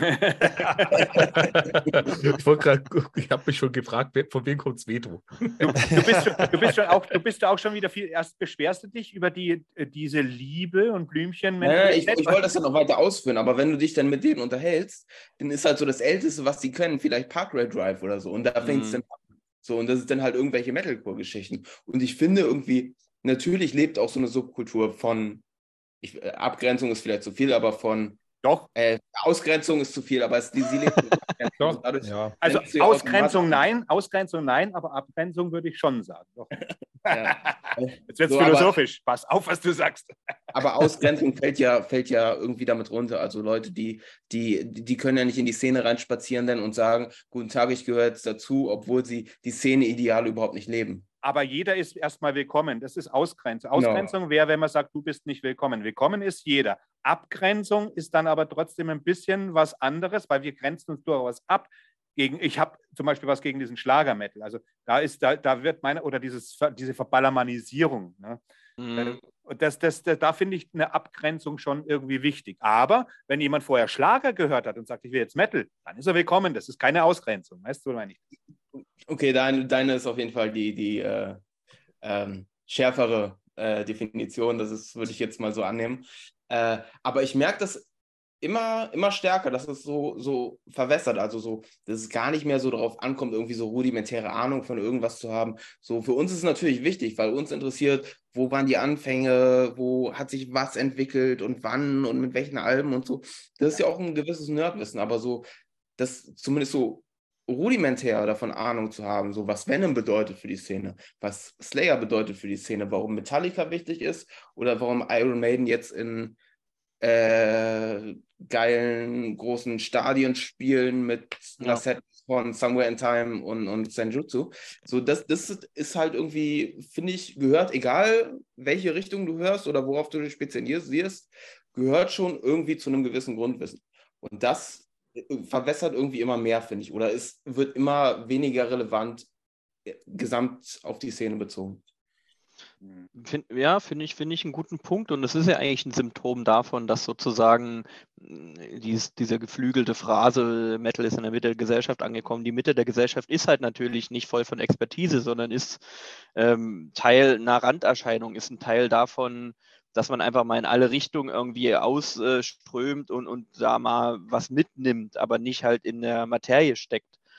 Und ich denke mal, das ist halt genau das, was es beschreibt, dass du irgendwie Leute hast, die denken, oh, okay, das ist ja jetzt ähm, gesellschaftsfähig, das kann man sich ja mal anhören und es wird ja auch immer zugänglicher. Also früher war ja ein, Metal-Konzert, das musstest du halt wissen, dass das stattfindet. Und das war halt ein Underground-Ding. Heute sind ja Metal-Konzerte genauso groß angekündigt in allen Städten wie jetzt irgendwie Hip-Hop oder ein äh, Rockkonzert, ohne das jetzt kritisieren zu wollen. Aber das Wissen darüber, sowas irgendwie mitnehmen zu können, so an sowas teilzuhaben, ist ja viel weiter verbreitet sozusagen und dadurch hast du natürlich auch die Chance, dass dort Leute auftauchen, die eigentlich nicht in der Szene unterwegs sind, aber auch mal sagen, na gut, klar, warum kann ich mir das nicht mal anhören? Und dann fehlt aber diese, ja, weißt du, was, was, was ich Grundlage. Auch, was ich auch glaube, so diese Politisierung von, von diesem, äh, meine Metal-Fans sind offen oder brüsten sich damit offen zu sein und wollen, also wenn man jetzt wirklich bedenkt, dass die Grundlage des Metals ist immer noch die Straße, die, die Arbeitergesellschaft, sage ich jetzt mal, wenn man es politisch nehmen will. Die, die, wir sind näher an Gewerkschaften als an irgendwelchen Künstlerghettos eigentlich. Ja, ne? ja schon, ja. Das waren Kids, die eigentlich gesagt haben, wir, die aus Arbeiterfamilien kommen, die sie auf der Straße getroffen haben und so weiter, die sich gegen die gut betuchten Bürger tatsächlich jetzt hier nochmal den Begriff abgegrenzt haben, in ihrem Verhalten auch, die einfach symbolisiert haben, denen du ansiehst, wir sind nicht wie ihr. Wir sind keine Heuchler. Wir machen, wir sind nicht irgendwie hier äh, sonntags beten und am Montag wieder die Kinder schlagen. Das war ja eigentlich das Statement, das die, Metal- und die Punk-Community gemacht hat, ohne jetzt irgendwie äh, politische Musik zu machen oder politisch zu sein, die einfach gesagt hat, macht ihr euren Dreck, wir haben euch entlarvt, wir machen unsere eigene Kultur, wir bauen unsere Kultur von der Straße auf, nämlich das, was wir wirklich sind und wie scheiße das Leben ist und auch wegen euch, ihr gut betuchten Bürger. Heute ist der gut betuchte Bürger ja auch willkommen und er darf ja von mir aus willkommen sein. Ich habe das ja schon öfter gesagt, ob ein Richter oder ein Rechtsanwalt oder ein Polizist Metal hört, ist mir eigentlich völlig okay. Das ist, darf ja jeder machen. Das ist ja keine Ausgrenzung aber es ist einfach so, so beliebig geworden. So. Also früher hat man mir angesehen, in den 80er Jahren sind die Leute irgendwie, wenn ich gekommen bin mit meiner Kutte, die, sind, die waren vorsichtig, die wollten mit mir genauso wenig zu tun haben wie ich mit ihnen, weil es ein Statement war. Ob das jetzt gut ist oder schlecht ist oder ob man sich da weiterentwickelt, das ist eine ganz andere Diskussion. Aber mir fehlt einfach auch der, dieser, dieser Begrifflichkeit, dass du weißt als Metal-Fan, wohin du gehörst, indem du nämlich einen anderen mit Kutte siehst und weißt, den kenne ich nicht, aber wenn ich zu dem gehe, weiß ich, wir trinken ein Bier und haben ein gutes Gespräch. Das findet heute nicht mehr statt. Vielleicht im Ruhrgebiet noch, das mag schon alles sein, aber ich habe das schon sehr, sehr lange nicht mehr erlebt. Und ich glaube, dass dem Metal dadurch die Grundlage entzogen wird. Dass es einfach heutzutage einfach auch nur äh, Business as usual, es ist alles irgendwie beliebig, es ist Entertainment. Das ist so wie Netflix. Das ist Entertainment. Heute hören wir uns mal Gorgoroth an. Äh, hahaha, wie die Jungs auftreten. Hihihi, hi, hi, sie schlachten Ziegen und so weiter. Das ist. Äh, und es ist ja ganz klar, dass die Metal-Szene dann, die, die, die Underground-Metal-Szene in den 90ern dann eben durch den Black Metal das ins Extrem treiben musste, um überhaupt so einen Status quo wiederherzustellen. Wir sind anders wie ihr. Dass es dann natürlich eskaliert ist und fraglich ist, lassen wir mal dahingestellt, aber denen blieb ja gar nichts anderes übrig. Und heute ist es wiederum so, dass selbst diese Black Metal-Szene, wenn ich jetzt denke, Norwegen in der, in, im, im, National, im Nationalmuseum ja. ist jetzt gerade eine Black Metal-Ausstellung. Im Nationalmuseum, das kannst du gar nicht denken eigentlich. Ob ich das jetzt okay finde oder nicht, aber was ich damit sagen will, ist, die Grundlage ist weg. Wohin können wir noch flüchten? Wohin, wo ist unsere Freiheit noch? Wo ist unser Anderssein noch präsent? Das sind wir nicht Also, mehr. Es gibt ja eine, eine, eine, äh, einer meiner Lieblings-YouTube-Channels im Moment ist ähm, einer der Mitbegründer von einer der größten Metal-Distros in den USA, Hells Headbangers. Da ist der Justin Horver, der ist jetzt unter die YouTuber gegangen. Äh, super lustiger Typ. Äh, stellt äh, pro Tag ein, äh, ein Video ins Netz und äh, durch den habe ich jetzt gerade, also im letzten halben Jahr, irre, irre viel auch klassische Death Metal Sachen äh, kennengelernt, weil ich mir gedacht habe, ich brauche eigentlich nichts Neues mehr, weil ich kenne so viel immer noch aus den 90ern nicht. Total super. Okay, anderes Thema, aber der hat, der, hat auch so ein bisschen Kanal-Merch und der hat ein, ein T-Shirt, was so in Anlehnung an den Trump-Spruch, was ich ganz witzig fand und was jetzt an, an, an Kempes Argument anschließt. Da steht nämlich drauf, Make Metal Offensive Again. Und Ja. ähm, Ja, ja, und das äh, kann man jetzt doof finden, aber das fand ich irgendwie ganz witzig und es hat schon ähm, ja auch einen, auch, einen, auch einen wahren Kern. Also, dass so ein bisschen dieser, dieser, dieser Stachel, der über, durch diese Überkommerzialisierung und äh, ähm, diese, diese, diese nach vorne drängen da und, und, und, und, und, und, und, und, und die Wichtigkeit der Geschäftsmodelle hinter den Bands, dass das äh, wichtig ist, wieder in den Vordergrund zu kriegen, was es eigentlich ursprünglich ging, woher das kommt, was es will, was es oftmals auch lyrisch äh, äh, äh, also ausgedrückt hat man in den 80ern. Und äh, ich glaube, so eine kleine Rückbesinnung tut dem Ganzen nicht schlecht und passiert ja auch schon. Und ähm, ja, aber dann gibt es halt auch wieder so Sachen, wo man sich, ich meine, es sind, äh, ich meine, die ganze Diskussion finde ich sehr gespickt mit Widersprüchen. Weil einerseits sage ich jetzt vor einer halben Stunde, naja, ich wünsche mir da so ein bisschen ein mehr ein einenderes Moment, dass, dass man vielleicht über ähm, mehr Leute, dass nur der einzige, äh, äh, der eigene Zirkel, dass man mit äh, mehr Leuten über Sachen reden kann, als nur die Leute, die man mag. Und dann andererseits, aber natürlich hat man auch, ähm, will man sich auch abgrenzen und, äh, und, und finde ich auch natürlich zu Recht und es ist wichtig und ich finde, ja, diese Szene-Touristen äh, äh, gehen mir teilweise auch auf den Sack. Und ich finde halt auch, auch tun dann, die, die Bands tun dann halt auch auf das ihre, diese Leute halt dann durch ihre Geschäftsmodelle anzuziehen. Also ich fand, äh, was eine sehr seltsame Erfahrung war live, das muss ich nur sagen, war ähm, jetzt vor ein paar Jahren Creator. Also Creator sind für mich einfach Karrieristen-Thrash. Das ist Ganz einfach genau. nur Aber schon und immer. Ja, Mille gibt es einfach auch offen zu, aber hey, fuck it. Also, eh, äh, ich meine, in dem Moment, wo da irgendwelche schwarzen Luftballone und, und, und Konfetti rumfliegen, denke ich mir, äh, ich meine, ihr habt es nicht alle. Ihr, äh, ihr, ihr habt es nicht mehr alle. Also, das ist, das ist doch irgendwie, äh, also, also um das, um das kann es nicht mehr geben, besonders in dem Sub-Sub-Genre Thrash Metal jetzt. Und dann habe ich jetzt, ja, jetzt gerade im Mai äh, auf der Innsbrucker Tattoo-Messe Sodom gesehen die dann genau das, äh, das, Ja, äh, ja, das andere Ende quasi Ja. dann darstellen. Da, wo der Angel Ripper halt oben steht in seinen zerschlissenen Jeans äh, und äh, es, äh, es sind halt 30 Leute vor der Bühne, es ist ihm scheißegal. Und meine Fresse, ach, es war so unglaublich, es Ja. war so toll, ohne Bühnenfirlefanz. Und, ähm, und du denkst da, ja, genau, also zwei Antipoden im Grunde genommen von Bands, die sich einmal sehr ähnlich waren, aber ja, sowas wie Creator, muss ich sagen, ist äh, mittlerweile echt ein Übel. Ich weiß nicht, wie ihr das seht, aber das, das ist. Ich sehe es also, genauso. Aber das ist, schon, nie Fan. das Ja. ist schon lange so. Also damals, wo Destruction, Creator und äh, hier und Sodom so gleichzeitig gestartet sind, war witzigerweise war Destruction meine Lieblingsband. Dann kam Sodom und mit Creator konnte ich nur äh, mit der Pleasure to Kill. Ansonsten, es geht jetzt nicht darum, dass die nicht andere gute Sachen auch haben, aber mit Creator und wo ich dann den Mille mal quatschen äh, hörte, der, der, ich weiß es nicht. Also der ist mir von vornherein viel zu politisch gewesen, obwohl Thrash Metal natürlich immer auch eine politische Kante hatte, das ist völlig klar. Aber der Mille, der war mir dann schon irgendwie zu, wo ich gedacht habe, warum gehst du eigentlich nicht in die Politik? Und er nutzt die Musik dafür, um das zu machen. Das war mir unsympathisch, sage ich jetzt mal. Nicht, dass man, dass man nicht Position ergreift. Das war im Thrash Metal grundsätzlich, wie gesagt, so. Also es war bei, bei Nuclear Assault und so weiter, bei solchen Bands. Es war immer schon irgendwie da und Atomkraft und weiß der Kuckuck was. Aber äh, irgendwie der Mille war mir immer unsympathisch. Äh, war mir, Der Mille ist sehr kontrollierend in dem, was er spricht und sucht sich auch Mhm. genau äh, die Sachen aus, wo er was spricht. Mhm. Also das kann er halt wirklich auch sehr gut. Aber Ja. da passt ist natürlich das, das Zitat, äh, Make Metal Offensive Again bei Sodom, finde ich, passt das total rein, weil das Oh sind ja. halt auch immer noch äh, fast ein halbes Jahrhundert später, die, also die zumindest immer noch so, so von der Art her auftreten. Das sind Ja. die Mhm. Biertrinker, die Kaputten, die Assis, die Ja. schalten Ja. alles Ja. Attitüde, die Stressmacher und so. Und das, das passt halt immer noch und ich nehme das Tom Angel Ripper total ab und das finde ich halt geil. Der ist so, das Ja. ist, du, du merkst, und da haben wir es eben, der, das ist Arbeiterklasse, der war ein Steiger, der war hinter der Erde, der hat gesagt, Ja, scheiße, und ich ja. will hier raus. Das ist genau das, was Metal macht. Das hat Ozzy Osbourne damals gemacht, die Jungs von Judas Priest haben das gemacht, Metallica haben das gemacht, äh, äh, Dom Angel Ripper hat das gemacht und das hat er beibehalten. Er ist dieser alte Typ, der in Untertage war und jetzt auf der Bühne steht und ein Bier säuft. Ja. Das ist Metal. Das ist Und irgendwie das Metal. ist- Und nicht, sieht- und nicht äh, irgendwelche blöden Synergieeffekte fucking ausnutzen, damit Lamb of God irgendwelche idiotischen Singles aufnehmen, die kein Schwein Nee. braucht. äh, so ein Rotz. Also es Richtig. ist, es ist äh, Bin ich ja, total Dito. Und ich glaube auch, dass es an den YouTubern ist, die versuchen ja mittlerweile auch, und wir, ich muss mich da nicht ausnehmen, immer ein bisschen vorsichtig in der Wortwahl zu sein.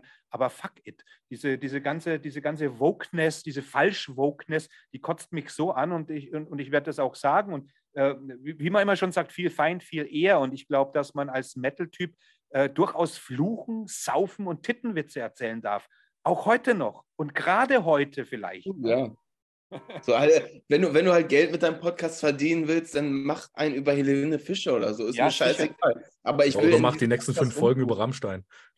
Ja. ja, Clickbait, aufspringen, hätten wir auch machen können. Wir so. gesagt, das wäre doch die Chance, unseren Kanal jetzt vorwärts zu bringen. Wir Ja. quatschen jetzt auch über Till Lindemann. Und ich habe mir gesagt, mir ist das scheißegal. Natürlich ist es übelst, was da läuft. Aber dann guckst du mal die Bio, dann liest mal die Biografie von Led Zeppelin. Das war in den 70er Jahren Business as usual. Business as usual. Und da ist keine Zeitung drauf. Das hat die überhaupt nicht interessiert.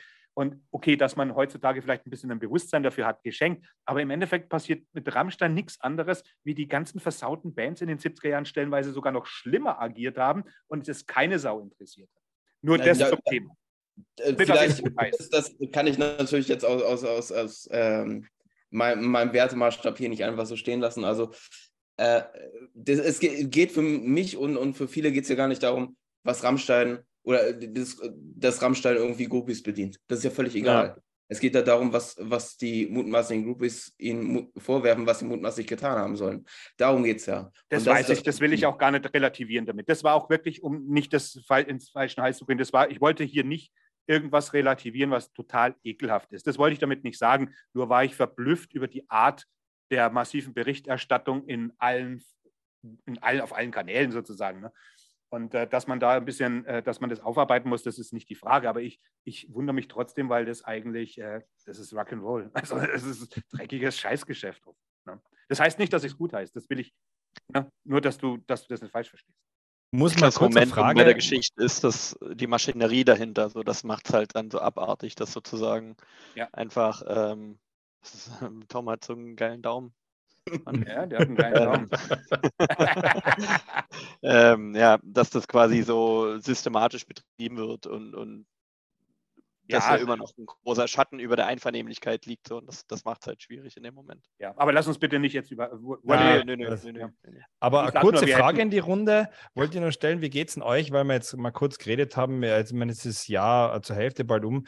Wie geht es denn euch so mit, äh, weil für mich ist schon ein großes Thema, es kommt ja auch immer so in Wellen, ähm, die Frage der Überforderung oder der Übersättigung und diese schiere Masse. Wir müssen immer Übelst mal wieder, gut. wir reden viel über die Qualität Ja. und die ist wichtig, aber die Masse und ich finde, äh, es wird immer mehr und mehr und mehr zum Problem. Der Krempe hat es ja witzigerweise halt auch schon erwähnt, dass ähm, ja, dass natürlich äh, viele s- stilistische Subgenres ähnliche Produktionsmittel dann nützen und dann irgendwann ähm, ja dann wirklich alles gleich klingt. Und äh, man merkt es ja bei, äh, bei den eigenen Hörverhalten dann ja auch. Also ich habe äh, ja äh, ziemlich harte Phase gehabt, wo ich mich wirklich sehr in diese ganze Raw Black Metal äh, Geschichte rein äh, vertieft habe, aber ah, irgendwann, ja, es, es, äh, es sticht dann wirklich nichts mehr wirklich raus. Und äh, nach der zehntausendsten äh, Sache bist dann einfach, kommst vielleicht mal wieder drauf zurück in einem Jahr oder so. Aber Also, es ist dann, Oh. Bei mir ist es wirklich so, dass ich nach Bands explizit suche, die so wie im letzten Jahr Negative Plane äh, oder Ironhawk oder in dem Jahr Spirit Possession, die dann wirklich doch das liefern, was ich eigentlich suche.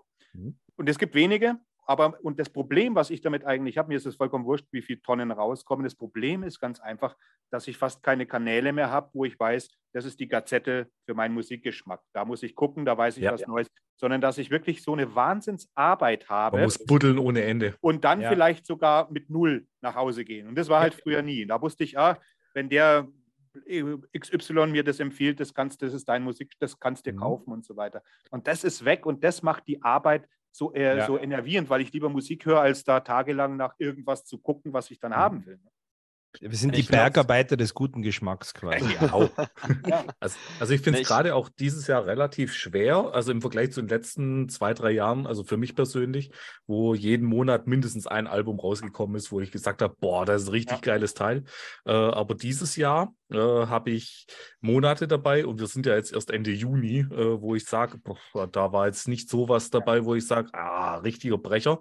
Ich habe für mich einen sehr geilen April gehabt. Ich weiß, dass der Juli für mich sehr geil wird, deswegen freue ich mich tierisch auf den Juli, äh, weil da äh, sind, ich habe gefühlt im, Ap äh, im, April, Mai, Juni mehr Pre-Orders für den Juli rausgehauen, als äh, da selber jetzt äh, Alben gekauft. Okay, April ein äh, bisschen ausgenommen, der war sehr ergiebig bei mir persönlich, aber das war dann ja, äh, es, es, ist so ein bisschen zweigleisig. Einerseits äh, fand ich es ein bisschen schade, dass ich nicht so viel tolles Neues hatte. Auf der anderen Seite fand ich es aber auch wiederum geil, weil ich die Sachen, die ich aber hatte, jetzt umso mehr gehört habe. Mhm. Ich glaube, wäre jetzt bei, nur, nur um ein Beispiel zu nennen, wäre das neue Kalmar-Album letztes Jahr rausgekommen, wäre das bei mir wahrscheinlich mit untergegangen. Das ist jetzt mittlerweile eins der meistgehörten Alben dieses Jahr definitiv bei mir. Und äh, deswegen, ja, es ist irgendwie ein komisches Jahr bisher und ich bin gespannt, wie es sich weiterentwickelt. Also gerade äh, Juli, August sieht auch nicht schlecht aus bisher. Also das, was ich mir so an Pre-Orders und mögliche Interessensachen aufgeschrieben habe, weil ich jetzt auch nur vielleicht einen Song gehört habe, den ich ganz gut fand. Also das wird richtig interessant, aber es ist komisch im Vergleich zu den Jahren davor, wo das äh, ja. für mich persönlich eine andere Übersättigung war. Also es gab für mich zum Beispiel eigentlich keine so wirkliche Überraschung, was in was so den Output angab. Also keine Band, die ich mhm. jetzt entdeckt habe und dachte mir, boah, das ist jetzt der überkrasse Scheiß so und es liegt dann so in Dauer Rotation bei mir auf der Anlage zu Hause. Das waren alles Bands, die ich schon irgendwie auf dem Schirm hatte, ja. die, ab, die auch abgeliefert haben, auch gut abgeliefert haben. Nichts, was mich jetzt komplett vom Sockel gehauen hat. Also da äh, habe ich wirklich so die Jahre davor immer irgendwas dabei gehabt, wo, was, mich, was mich sehr beeindruckt hat, was mich sehr überrascht hat und total umgehauen. Und mhm. das dieses ja, Ich habe einen Newcomer, den ich äh, richtig sehr feiere, aber dann hört es brutal schnell auf, weil die anderen sind Sachen, die ich erwartet habe, wo man wusste, zweite, drittes, vielleicht viertes Album auch schon. Oder jetzt, äh, wenn man gerade die größeren Namen nimmt wie äh, Overkill, wo man weiß, okay, das ist das so und so viel der Album. Äh, da weiß man eigentlich auch schon, was auf einen zukommt. Ja, das sind dann nochmal andere Nummern, ganz klar. Aber wenn ich allein überlege, was äh, letztes Jahr dann auch in meinen, egal ob es Halbjahres-Top 10 oder Endjahres-Top 10 war, was da an auch neuen Bands dabei war, die ich davor gar nicht kannte, das ist eine andere Nummer gewesen. Äh, Beziehungsweise die letzten beiden Jahre eigentlich. Das neue Metal Church, äh, Felix, hast mich ja danach gefragt. Da, da, ja. da, das ist genau das Gleiche genau das gleiche wie bei Overkill. Es ist ein solides Album, ein gutes Metal Church Album. Der neue Sänger, der passt da natürlich hervorragend rein. Er macht es sehr ja, gut. Ja, super. Ich er mag Mark Lopez auch. Er hat die Vibes von den, von den ersten Alben. Aber auch hier die Produktion, geleckt, super, alles irgendwie. So, da da keine, kommt keine Emotionalität bei mir auf. Ne? Aber ansonsten ist es für, es ist ein total gutes Metal Church Album aber mich erreicht das halt einfach gar nicht. Das ist für mich ein brutales Autofahralbum. Aber ich, äh, zu Hause höre ich es praktisch nicht. ja. Aber beim ja. Autofahren finde ich es geil. Da mache ich Lied 1 rein und dann wupp, und, und das ist halt das, wenn man, wenn, wenn, man denkt, ja, die machen alle, die sind alle mittlerweile so großartige Musiker, aber wenn ich jetzt immer noch das, das Debüt anhöre, mm. da, da, kommt mir nach 500 Mal hören immer noch die Gänsehaut. Und das hat nichts mit Nostalgie und ach, 80er Jahre, du hast ja keine Ahnung, sondern es ist einfach so, leg dir das Album rein und, und sag, dass dir da nicht die Haare stehen, dann bist du kein Metal-Fan für mich. Also das kann wohl nicht sein, weißt du so. Es gibt immer noch, äh, es gibt Alben, die hörst du tausendmal und es wird immer noch, werden sich dir die Härchen stellen. Das, das, das ja. ist heute, heute fast gar nicht mehr so. Ja. Das Level haben sie zum Beispiel auch danach auch mit keinem Album wieder mehr erreicht. Nee. Also das Debüt Dark ging noch, aber da war schon dann ein anderer Stil am Start. Ja, ja aber das Debüt ist großartig. Es ist ein Sensationsalbum. Ist einfach so. Eins der größten Alben aller Zeiten. Und da sind wir mhm. jetzt beim nächsten Stichwort, bevor ich mit euch noch ein paar, äh, noch mal kurz auf die Bands im Einzelnen eingehen will. In ja. eigener Sache. Also wie gesagt, wir hatten jetzt ja ein bisschen eine Pause und vielleicht interessiert es die Leute, wie es hier weitergeht. Also die Crossroad Crew, die bleibt. Wir versuchen das ja jetzt auch wirklich monat, weiterhin monatlich zu machen, wie ihr es kennt. Natürlich mit hin und her. Ich denke, ihr habt euch mittlerweile ein bisschen daran gewöhnt. Und ich habe mir natürlich in der Zeit, wo ich mir ein bisschen Auszeit erbeten habe, auch überlegt, wie das weitergeht, weil ich hatte die Möglichkeit, entweder, ich will auch nicht so dieses Halbgare machen, entweder mache ich was gescheit oder ich lasse es. Und für mich gab es nur die, die Möglichkeit, komplett aufzuhören mit YouTube, mit dem Podcast und mit der Website. Und irgendwann habe ich mir gedacht, nee, das mit der Crossroad gut, das ist so gut. Und äh, ich will auch über Musik reden. Und mir geht es auch gar nicht um die Erfolge, weil es gibt hier treue Anhängerschaft und einen Austausch, den möchte ich auch nicht missen. Deswegen habe ich mich jetzt entschieden, die Crossroad Crew auf YouTube weiterzulassen und auf der anderen Seite aber den Podcast wieder ein bisschen in den Fokus zu stellen, den, Fokus, äh, den Podcast wieder zu bedienen und im, mit, mit der Website workofsirens.de die habe ich jetzt nochmal umgestellt, die werde ich auch nochmal aussäubern, die werde ich vernünftig machen. Ich habe jetzt ein neues, äh, ein, ein neues Dingens gekauft und ich will, dass ihr dort, also weil ich ja nicht so der Social-Media-Typ bin, dort Diskussionen anleiern. Ihr könnt dort über alles reden. Ich werde dann nochmal alles so machen, dass ihr es auch wirklich vernünftig findet und auch diese Sache bedienen. Dort die Podcasts einstellen und die Podcasts regelmäßig machen. Und wie gesagt, die Crossroad Crew kommt auf den Podcast und natürlich auch auf YouTube. Und ich will ein bisschen so, dass wir Klassiker besprechen. Also das heißt, außerhalb von der Crossroad Crew, wenn irgendjemand Zeit hat, Felix oder Max oder Tom oder sonst irgendwie im Einzelgespräch, Klassiker uns vornehmen, eben wie jetzt gerade Metal Church, das war jetzt ein gutes Beispiel, über diesen Klassiker reden oder über, über wirklich substanzielle Sachen, da noch ein bisschen so ein bisschen Nerdgespräche zu machen, das vielleicht auch in den Podcast rüberziehen. Und ja, sagt mir, schreibt mir auch, schreibt uns jetzt in die Kommentare auch, wie ihr das findet, was ihr wollt. Wollt ihr, dass es weitergeht oder ist es euch scheißegal? Weil ich will halt einfach nicht alles in Orkus werfen. Ich, ich unterhalte mich gern mit über Musik, aber ich will halt nicht, ich will halt auch wissen, dass irgendwelche die Leute irgendwie Interesse dran haben. Wenn ich jetzt eine Website mache, wenn ich Podcast mache, will ich natürlich auch eine gewisse Resonanz haben. Schreibt uns das in die Kommentare und geht auf die Seite workofsirens.de. Dort bekommt ihr die Podcasts und dort die Seite helft mit, die Seite ein bisschen aufzubauen, helft mir. Ich bin halt nun mal ein Chaot. Bei mir ist halt immer alles nicht alles so astral sauber. Ich bin halt kein äh, ehrgeiziger Typ. Das wollte ich noch sagen.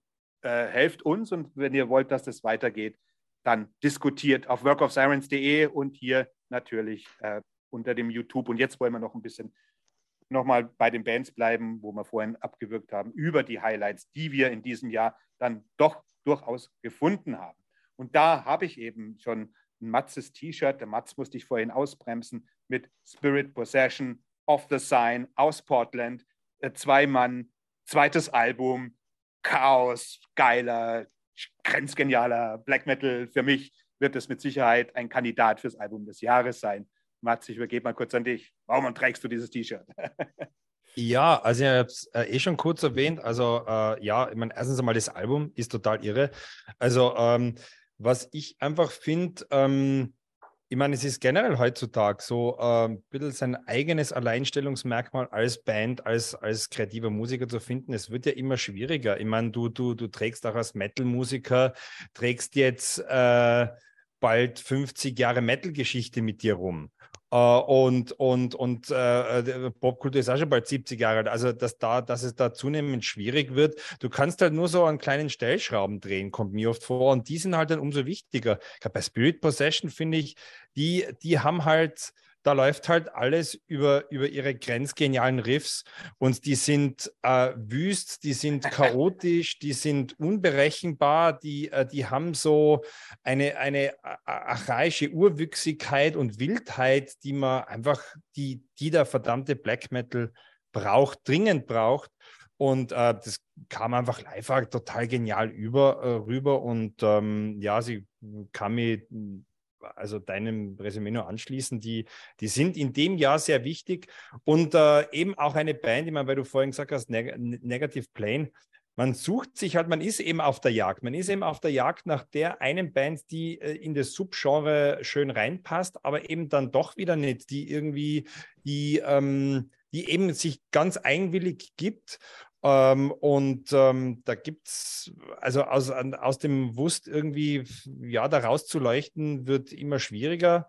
Aber es gibt halt gewisse Kombos, die es dann doch schaffen und Spirit Possession gehört dazu. Hey, also ja, also kann ich Aber mich das, da nur anschließen. Das ist das Geile mit dem US. Also wie gesagt, also ich bin da Fan, ja. weil ich da, wenn ich was entdecke, dann kommt es tatsächlich aus äh, den USA. Das ist eben mit Negative Plane, mit meiner Lieblingsband auch Funeral Presence, die ja auch mit Negative Plane zusammenhängt. Und jetzt eben Spirit Possession. Ich könnte noch weitere aufzählen, zählen. Aber da ist doch immer irgendwie was für mich zu finden. Das finde ich eben geil. Und schwierig war es für mich dieses Jahr. Hellripper zum Beispiel war auch so eine Band, wo ich mich darauf gefreut habe. Der Schotte, also auch eine Einmann-Band mit äh, Warlocks, Grimm und äh, Wizard Hacks. Auch eine Enttäuschung, nicht musikalisch, aber die Produktion ist auch wieder so Computer, computergeleckt, dass er sich da viel leider wegnimmt. Ansonsten wäre Hellripper in diesem, in diesem Halbjahr noch mein Ding. Dotheim Skat habe ich genannt, ist mir, ist gut, herausragend, ist mir aber ein bisschen too much. Smolder bin ich dran. Enforced enttäuschend für mich im Endeffekt. Äh, und mehr habe ich teilweise, habe ich gar nicht auf dem Schirm. Also ich hätte, könnte natürlich. Kurze Zwischenfrage. Ja. Werden wir eine Halbjahres-Top 10 machen? Äh, Sicher. Wir können es machen, aber wenn wir jetzt die Bands schon nennen. deswegen, deswegen frage ich jetzt. Nee, ich wollt, weil du schon wollt, damit anfängst zu nennen. Ja, eben. Naja, also, sonst, sonst, nennt jeder so ein Album, wo er gerade sagt, das ist so. Ja, genau. Also für mich war das eben Spirit Possession. Zu den anderen habe ich was gesagt zu mehr komme ich nicht. Aber nennt mal ihr eure Highlights, darum geht es jetzt. Und dann werden wir uns entscheiden, ob wir eine Halbjahres-Top 10 okay. auf die Beine stellen. Ich denke, man kriegt schon eine Top 10 zusammen. Das ist schon, das ist schon möglich so. Das, und das ist auch genug, ja. genug Stuff da. Ja, ja. Ich, ich, ich würde gern ganz kurz nochmal so eine kleine Runde machen, weil ähm, Mats von was, was ganz Schönes gesagt hat ja, mit diesem Punkt der Überforderung, ähm, den, den ich auch die ganze Zeit im Kopf hatte, als es darum ging, boah, ähm, stagniert das oder ist es einfach zu viel alles? Und ähm, ich habe so ein bisschen das Gefühl, man will halt nicht akzeptieren, dass es einfach nicht mehr möglich ist, alles zu kennen, alles zu hören und in, in jedem Genre drin zu stecken. Und das ist die Überforderung, die gerade so irgendwie in einem innewohnt, gerade wenn man aus einer Zeit kommt, wo es noch ging, wo das noch möglich ich war. Ich wusste 1986 wusste ich alles über Metal. Ja, klar, klar. Und jetzt komme ich immer vor wie ein Vollidiot. genau. Ja, aber ich habe halt das Gefühl, und das habe ich eigentlich auch, und weil du anfangs gefragt hast, was wir in der Pause gemacht haben, ich habe die Pause ehrlich gesagt ein bisschen dafür genutzt, nichts zu hören oder wenig zu hören oder ganz ausgewählt zu hören und mich halt nicht sozusagen zu zwingen, oh, jetzt, jetzt hör da rein, jetzt, jetzt musst du mal gucken, was kam denn raus, was kommt denn demnächst, sondern einfach zu sagen, fuck it so. Ich höre mal wieder übelst alte Alben, ich höre mal wieder Zeug, dass ich einfach, wo ich weiß, dass ich es leiden kann und wenn mir irgendwas über den Weg läuft, da steige ich da ein und guck mal, ob es mir taugt, aber ohne, ohne Druck. Und ich habe irgendwie das Gefühl, das tut mir eigentlich besser, also es tut mir gut, ja. tut mir besser, Gottes Nicht nur dir. Es tut mir gut sozusagen, ähm, mich nicht zu zwingen, alles zu kennen, sondern zu sagen, hey, ich, ich weiß, was ich mag und wenn mir es über den Weg läuft, gerade live, gerade bei Festivals und so weiter, dann kann ich mich da auch reinstürzen. So. Mhm. Ähm, und nicht den Darf Anspruch ich da kurz zu haben, einhaken? allwissend zu sein, ja. Äh, genau das, was du sagst. Äh, also ich habe auch äh, die Monate, wo jetzt nicht so viel rauskam, gar nicht so viel geirrt. Immer so vereinzelt, ja, mhm. aber dann hielt, es hielt sich doch etwas in Grenzen. Und wenn ich dann gucke, ich war jetzt im Mai auf dem Dark Troll Festival und ja, ich habe da meine drei, vier Bands gehabt, die ich sehr gefeiert habe. Und in die Sachen habe ich mich so gnadenlos reingehört und zwar schon seit März. Ja, und zwar extremst. Da gehört unter anderem Cromlech mit dazu, da gehören Vanaheim mit dazu, die letztes Jahr ja sehr weit bei mir vorne mhm. waren mit dem Album. Und äh, die habe ich so genossen bei dem Festival, äh, weil ich mich aber auch unheimlich mit voller Vorfreude in Anführungsstrichen vorbereitet habe drauf. Und äh, wenig im Weg war, was äh, ja da reingrätschen konnte. Vielleicht auch neue Sachen, die hätten reingrätschen konnten. Äh, was aber auch damit zusammenhängt, ich habe dieses Jahr gesagt, ich mache äh, de definitiv weniger Festivals wie die letzten zwei Jahre. Und äh, das tut gut, so ein bisschen abzuspecken zwischendrin. Ja, habe ich auch das Gefühl. Ja. Und es ist ja auch nicht schlimm. Ne? Also man verliert ja dadurch nicht ähm, den Bezug oder verliert auch nicht so seine Grundwissen. Und da sind wir wieder an dem Punkt, was Tom vorhin gesagt hat. Man hat ja trotzdem sein Grundverständnis vom Metal. Man hat ja äh, sein Grundwissen. So. Und nur weil man jetzt mal ein halbes Jahr, bei Tom ist schwierig, sein Job, aber nur weil man jetzt mal ein halbes Jahr so ein bisschen aussteigt und sagt, komm, ich, ich habe gerade nie so Bock, ich habe gerade nie so die, die, ähm, Möglichkeiten, mir das alles reinzuknallen. Deswegen wird man nie weniger Metal-Fan und deswegen wird man nie weniger oder, oder deswegen verliert man ja nie sozusagen den Anschluss an alles. Und irgendwie hat mir das gut getan, das mitzukriegen. So, man kann ja immer noch nachher rein und mein Gott, höre ich es halt nächstes Jahr. Ist ja dann auch egal. So, ich denke ich glaub, eh, dass es, dass es manchmal wichtig ist, nicht am, am, am immer, äh, das ist eben auch das, was ich auch denke, nicht immer das Neueste. So manche Sachen müssen gut abhängen, wie eine Wurst. Ja, dass sie gut wird. Und die Wurst, äh, polnische, die schmeckt nicht gut, wenn sie rau ist, aber nach zwei Wochen, äh, dann, äh, so, dann schmeckt sie gut oder Schinken. Und so ist es mit der Musik auch. Weil damals mhm. in den 80er Jahren, meine Güte, was haben wir die Klassiker damals teilweise, oh, was für ein Schrott oder ich weiß noch, was im Metal stand, oh, Celtic Frost, oh, ist ja nur Lärm oder Hellemmer, und Venom, puh. Und heute verehren wir diese Dinger geradezu, weil eben die Zeit gezeigt hat, dass das eben doch gute Musik war. Und ich denke, dass. Battle of Dry Agent. Ja, und, und, und so ist es eben auch. Und, und, und, und wie oft passiert es, dass man die Sachen, die man vor drei, vier Jahren hatte, schon gar nicht mehr weiß, weil äh, die, da hat man eine Bestenliste von vier Jahren, Top Ten. Äh, und, und um ehrlich zu sein, dass ich da eine Band nochmal danach gehört habe, das kommt wahrscheinlich eher selten vor, also bei den wenigsten Sachen. Und äh, feiert man aber in der Zeit gut ab. Ne? Und, und nur das Wenigste hält sich tatsächlich. Aber diejenigen, die sich dann halten, wie ich schon gesagt habe, bei mir ist es halt, sind es halt gerade Funeral Presence, Negative Plane, solche Sachen eben, die wo dann auch wirklich wo, wo für mich in die ewigen Jagdgründe mit eingehen. Aber das erweist sich eben erst äh, im Laufe der Zeit. Genau. Und um, um vielleicht äh, meinen mein Part abzuschließen, und das ist auch der Grund, warum so mein absolutes Favorite-Album aktuell halt eigentlich gar nicht aus dem Metal kommt. Die haben so ein bisschen partizipieren an der Szene, ähm, ist von Teni, das neue Valkama, was vor kurzem rauskam. Im Endeffekt Dark Folk, Mystic, Atmospheric Folk, würde ich es beschreiben. Ähm, finnische Band, absolut großartige, ruhige, melancholisch intensive Musik, also ein richtiges, ja, melancholisches Meisterwerk eigentlich. Und das habe ich auch einfach, weiß ich nicht, so richtig in mein Herz geschlossen. Ich habe das die letzten drei Wochen, ich glaube, ist es jetzt draußen, eigentlich jeden Tag gehört und mich total reinlegen können, ohne das Gefühl zu haben, oh scheiße, nee, du musst heute ein anderes Album hören, weil das kennst du ja jetzt schon und du, dir, dir fehlt noch das und das und das und das, sondern einfach, nee, scheiß drauf, das gefällt mir gerade, das ist gerade geil, das trifft mich gerade irgendwie in meinem inneren Gefühl. Das höre ich jetzt einfach so lange, bis mhm. ich kotzen muss. So. Und das nicht, macht mir eigentlich mittlerweile mehr Spaß als dieses, ja, Binge-Listening im Grunde. Mhm. Wie heißen die nochmal? Teni. T-E-N-H-I, ja. T-E-N-H-I. Okay, genau, danke auf dir. Prophecy rausgekommen. Oh, bei ähm, Prophecy. Ist schon, ist schon, die gibt es schon seit 98 oder so, die gibt es schon Aha. Ewigkeiten. Großartig. Also alles generell, die sind sich sehr treu so in, in ihrem Stil. Das Album ist in ganz großen Anführungszeichen ein bisschen optimistischer geraten, aber es ist trotzdem tief melancholisch. Okay.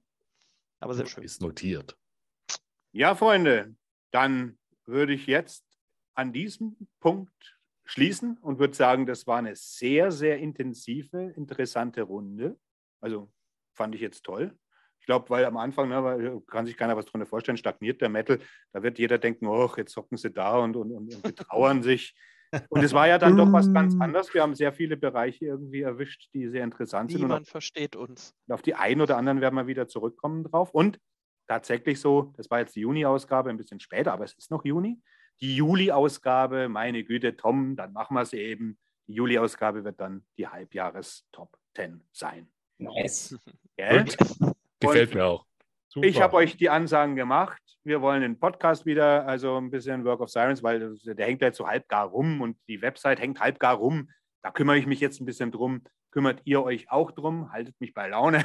Dann kriegt ihr was zurück und äh, schreibt in die Kommentare, wie ihr es fandet oder steigt einfach in unsere Diskussion mit ein. Und äh, bis dahin wünsche ich euch Keep on Rockin'.